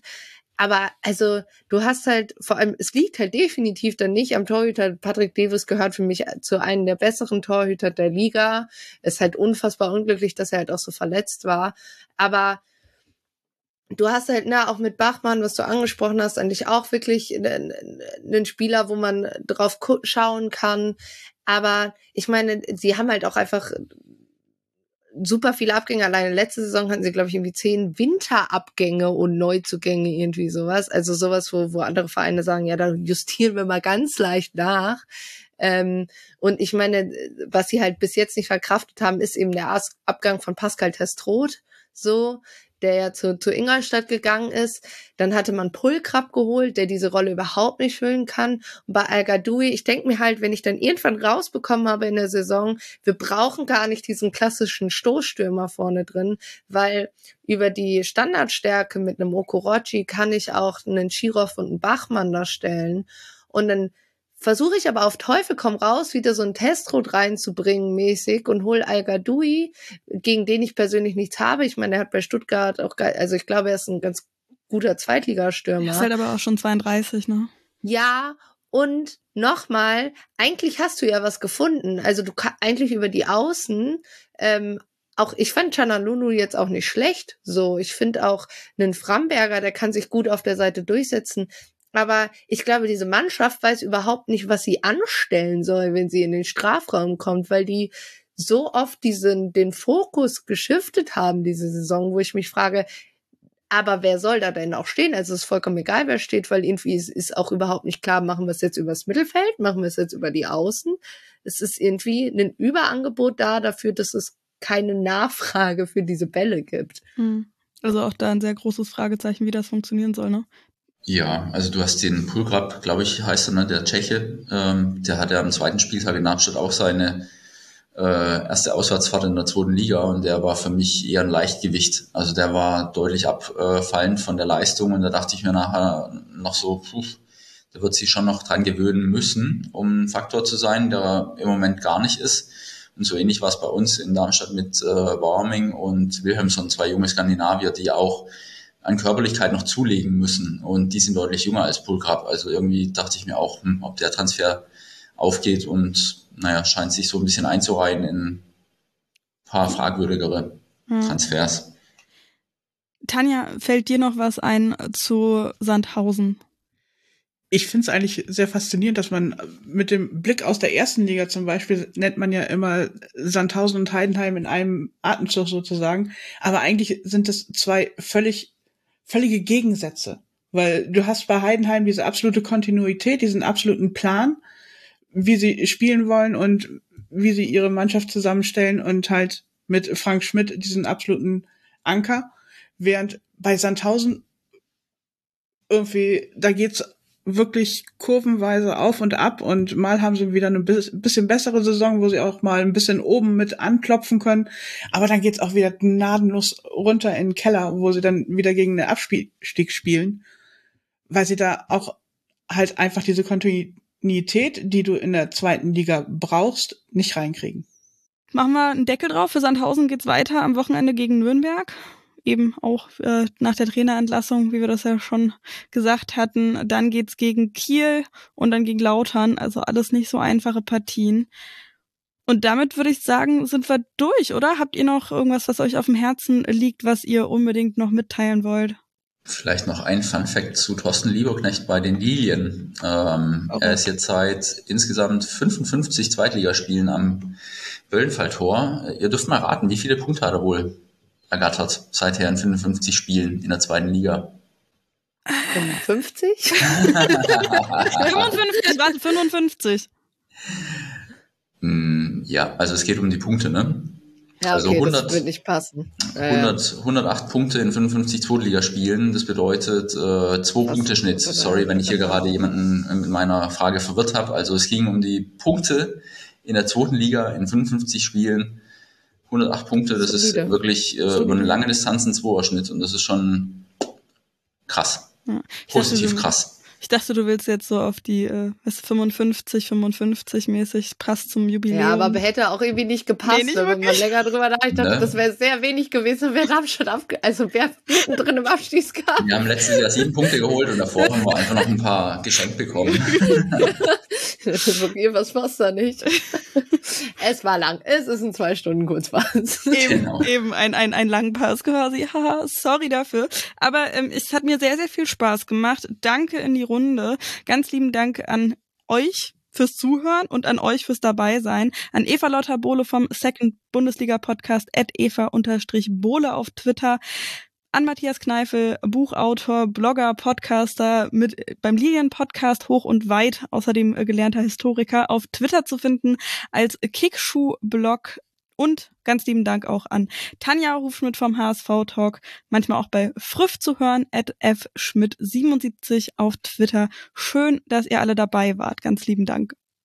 Danke für die Einladung. Danke dir für die Moderation. Ne? Können ja, wir ja auch mal zurückgeben. Definitiv, vielen Dank. Kompetenz ja, am Start. Ja, ganz, ganz lieben Dank auf jeden Fall. Ähm, und auf ein gutes Topspiel am Samstagabend, würde ich mal sagen. Möge der bessere, möge das bessere Team gewinnen. Und an euch, Hörerinnen und Hörer, danke für eure Aufmerksamkeit. Danke, dass ihr auch immer so lieb seid und äh, mich auch so gut aufnehmt. Nächste Woche hört ihr wieder Max in der Schlusskonferenz mindestens. Und wenn ihr mehr von mir und zum Fußball der Frauen vielleicht auch hören wollt, ich meine, da gibt's natürlich auch immer Kurzpässe äh, von Max dazu, die auch immer sehr, sehr hörenswert sind. Kann ich nur sehr empfehlen. Ähm, ich mache aber auch eben den Podcast Die 45, da spreche ich jede Woche mit Spielerinnen, ähm, aber eben auch mit so tollen Personen wie einer Tuba Tekal, die mit ihren Scoring Girls ähm, wirklich ganz, ganz tolle Dinge macht. Hört da sehr gerne mal rein und insgesamt kann ich auch noch sehr ans Herz legen, die Bundesliga der Frauen. Auf jeden Fall sehens- und verfolgenswert. Ansonsten auch nochmal der Hinweis sehr gerne, registriert euch im Supporters Club rasenfunk.de slash Supporters Club. Denkt dran, die Überweisungen anzupassen. Der Rasenfunk ist jetzt eine GmbH und lest unbedingt Max Buch, falls ihr das noch nicht getan habt. Ansonsten, tschüssi, ciao, ciao, bis zum nächsten Mal. Tschüss.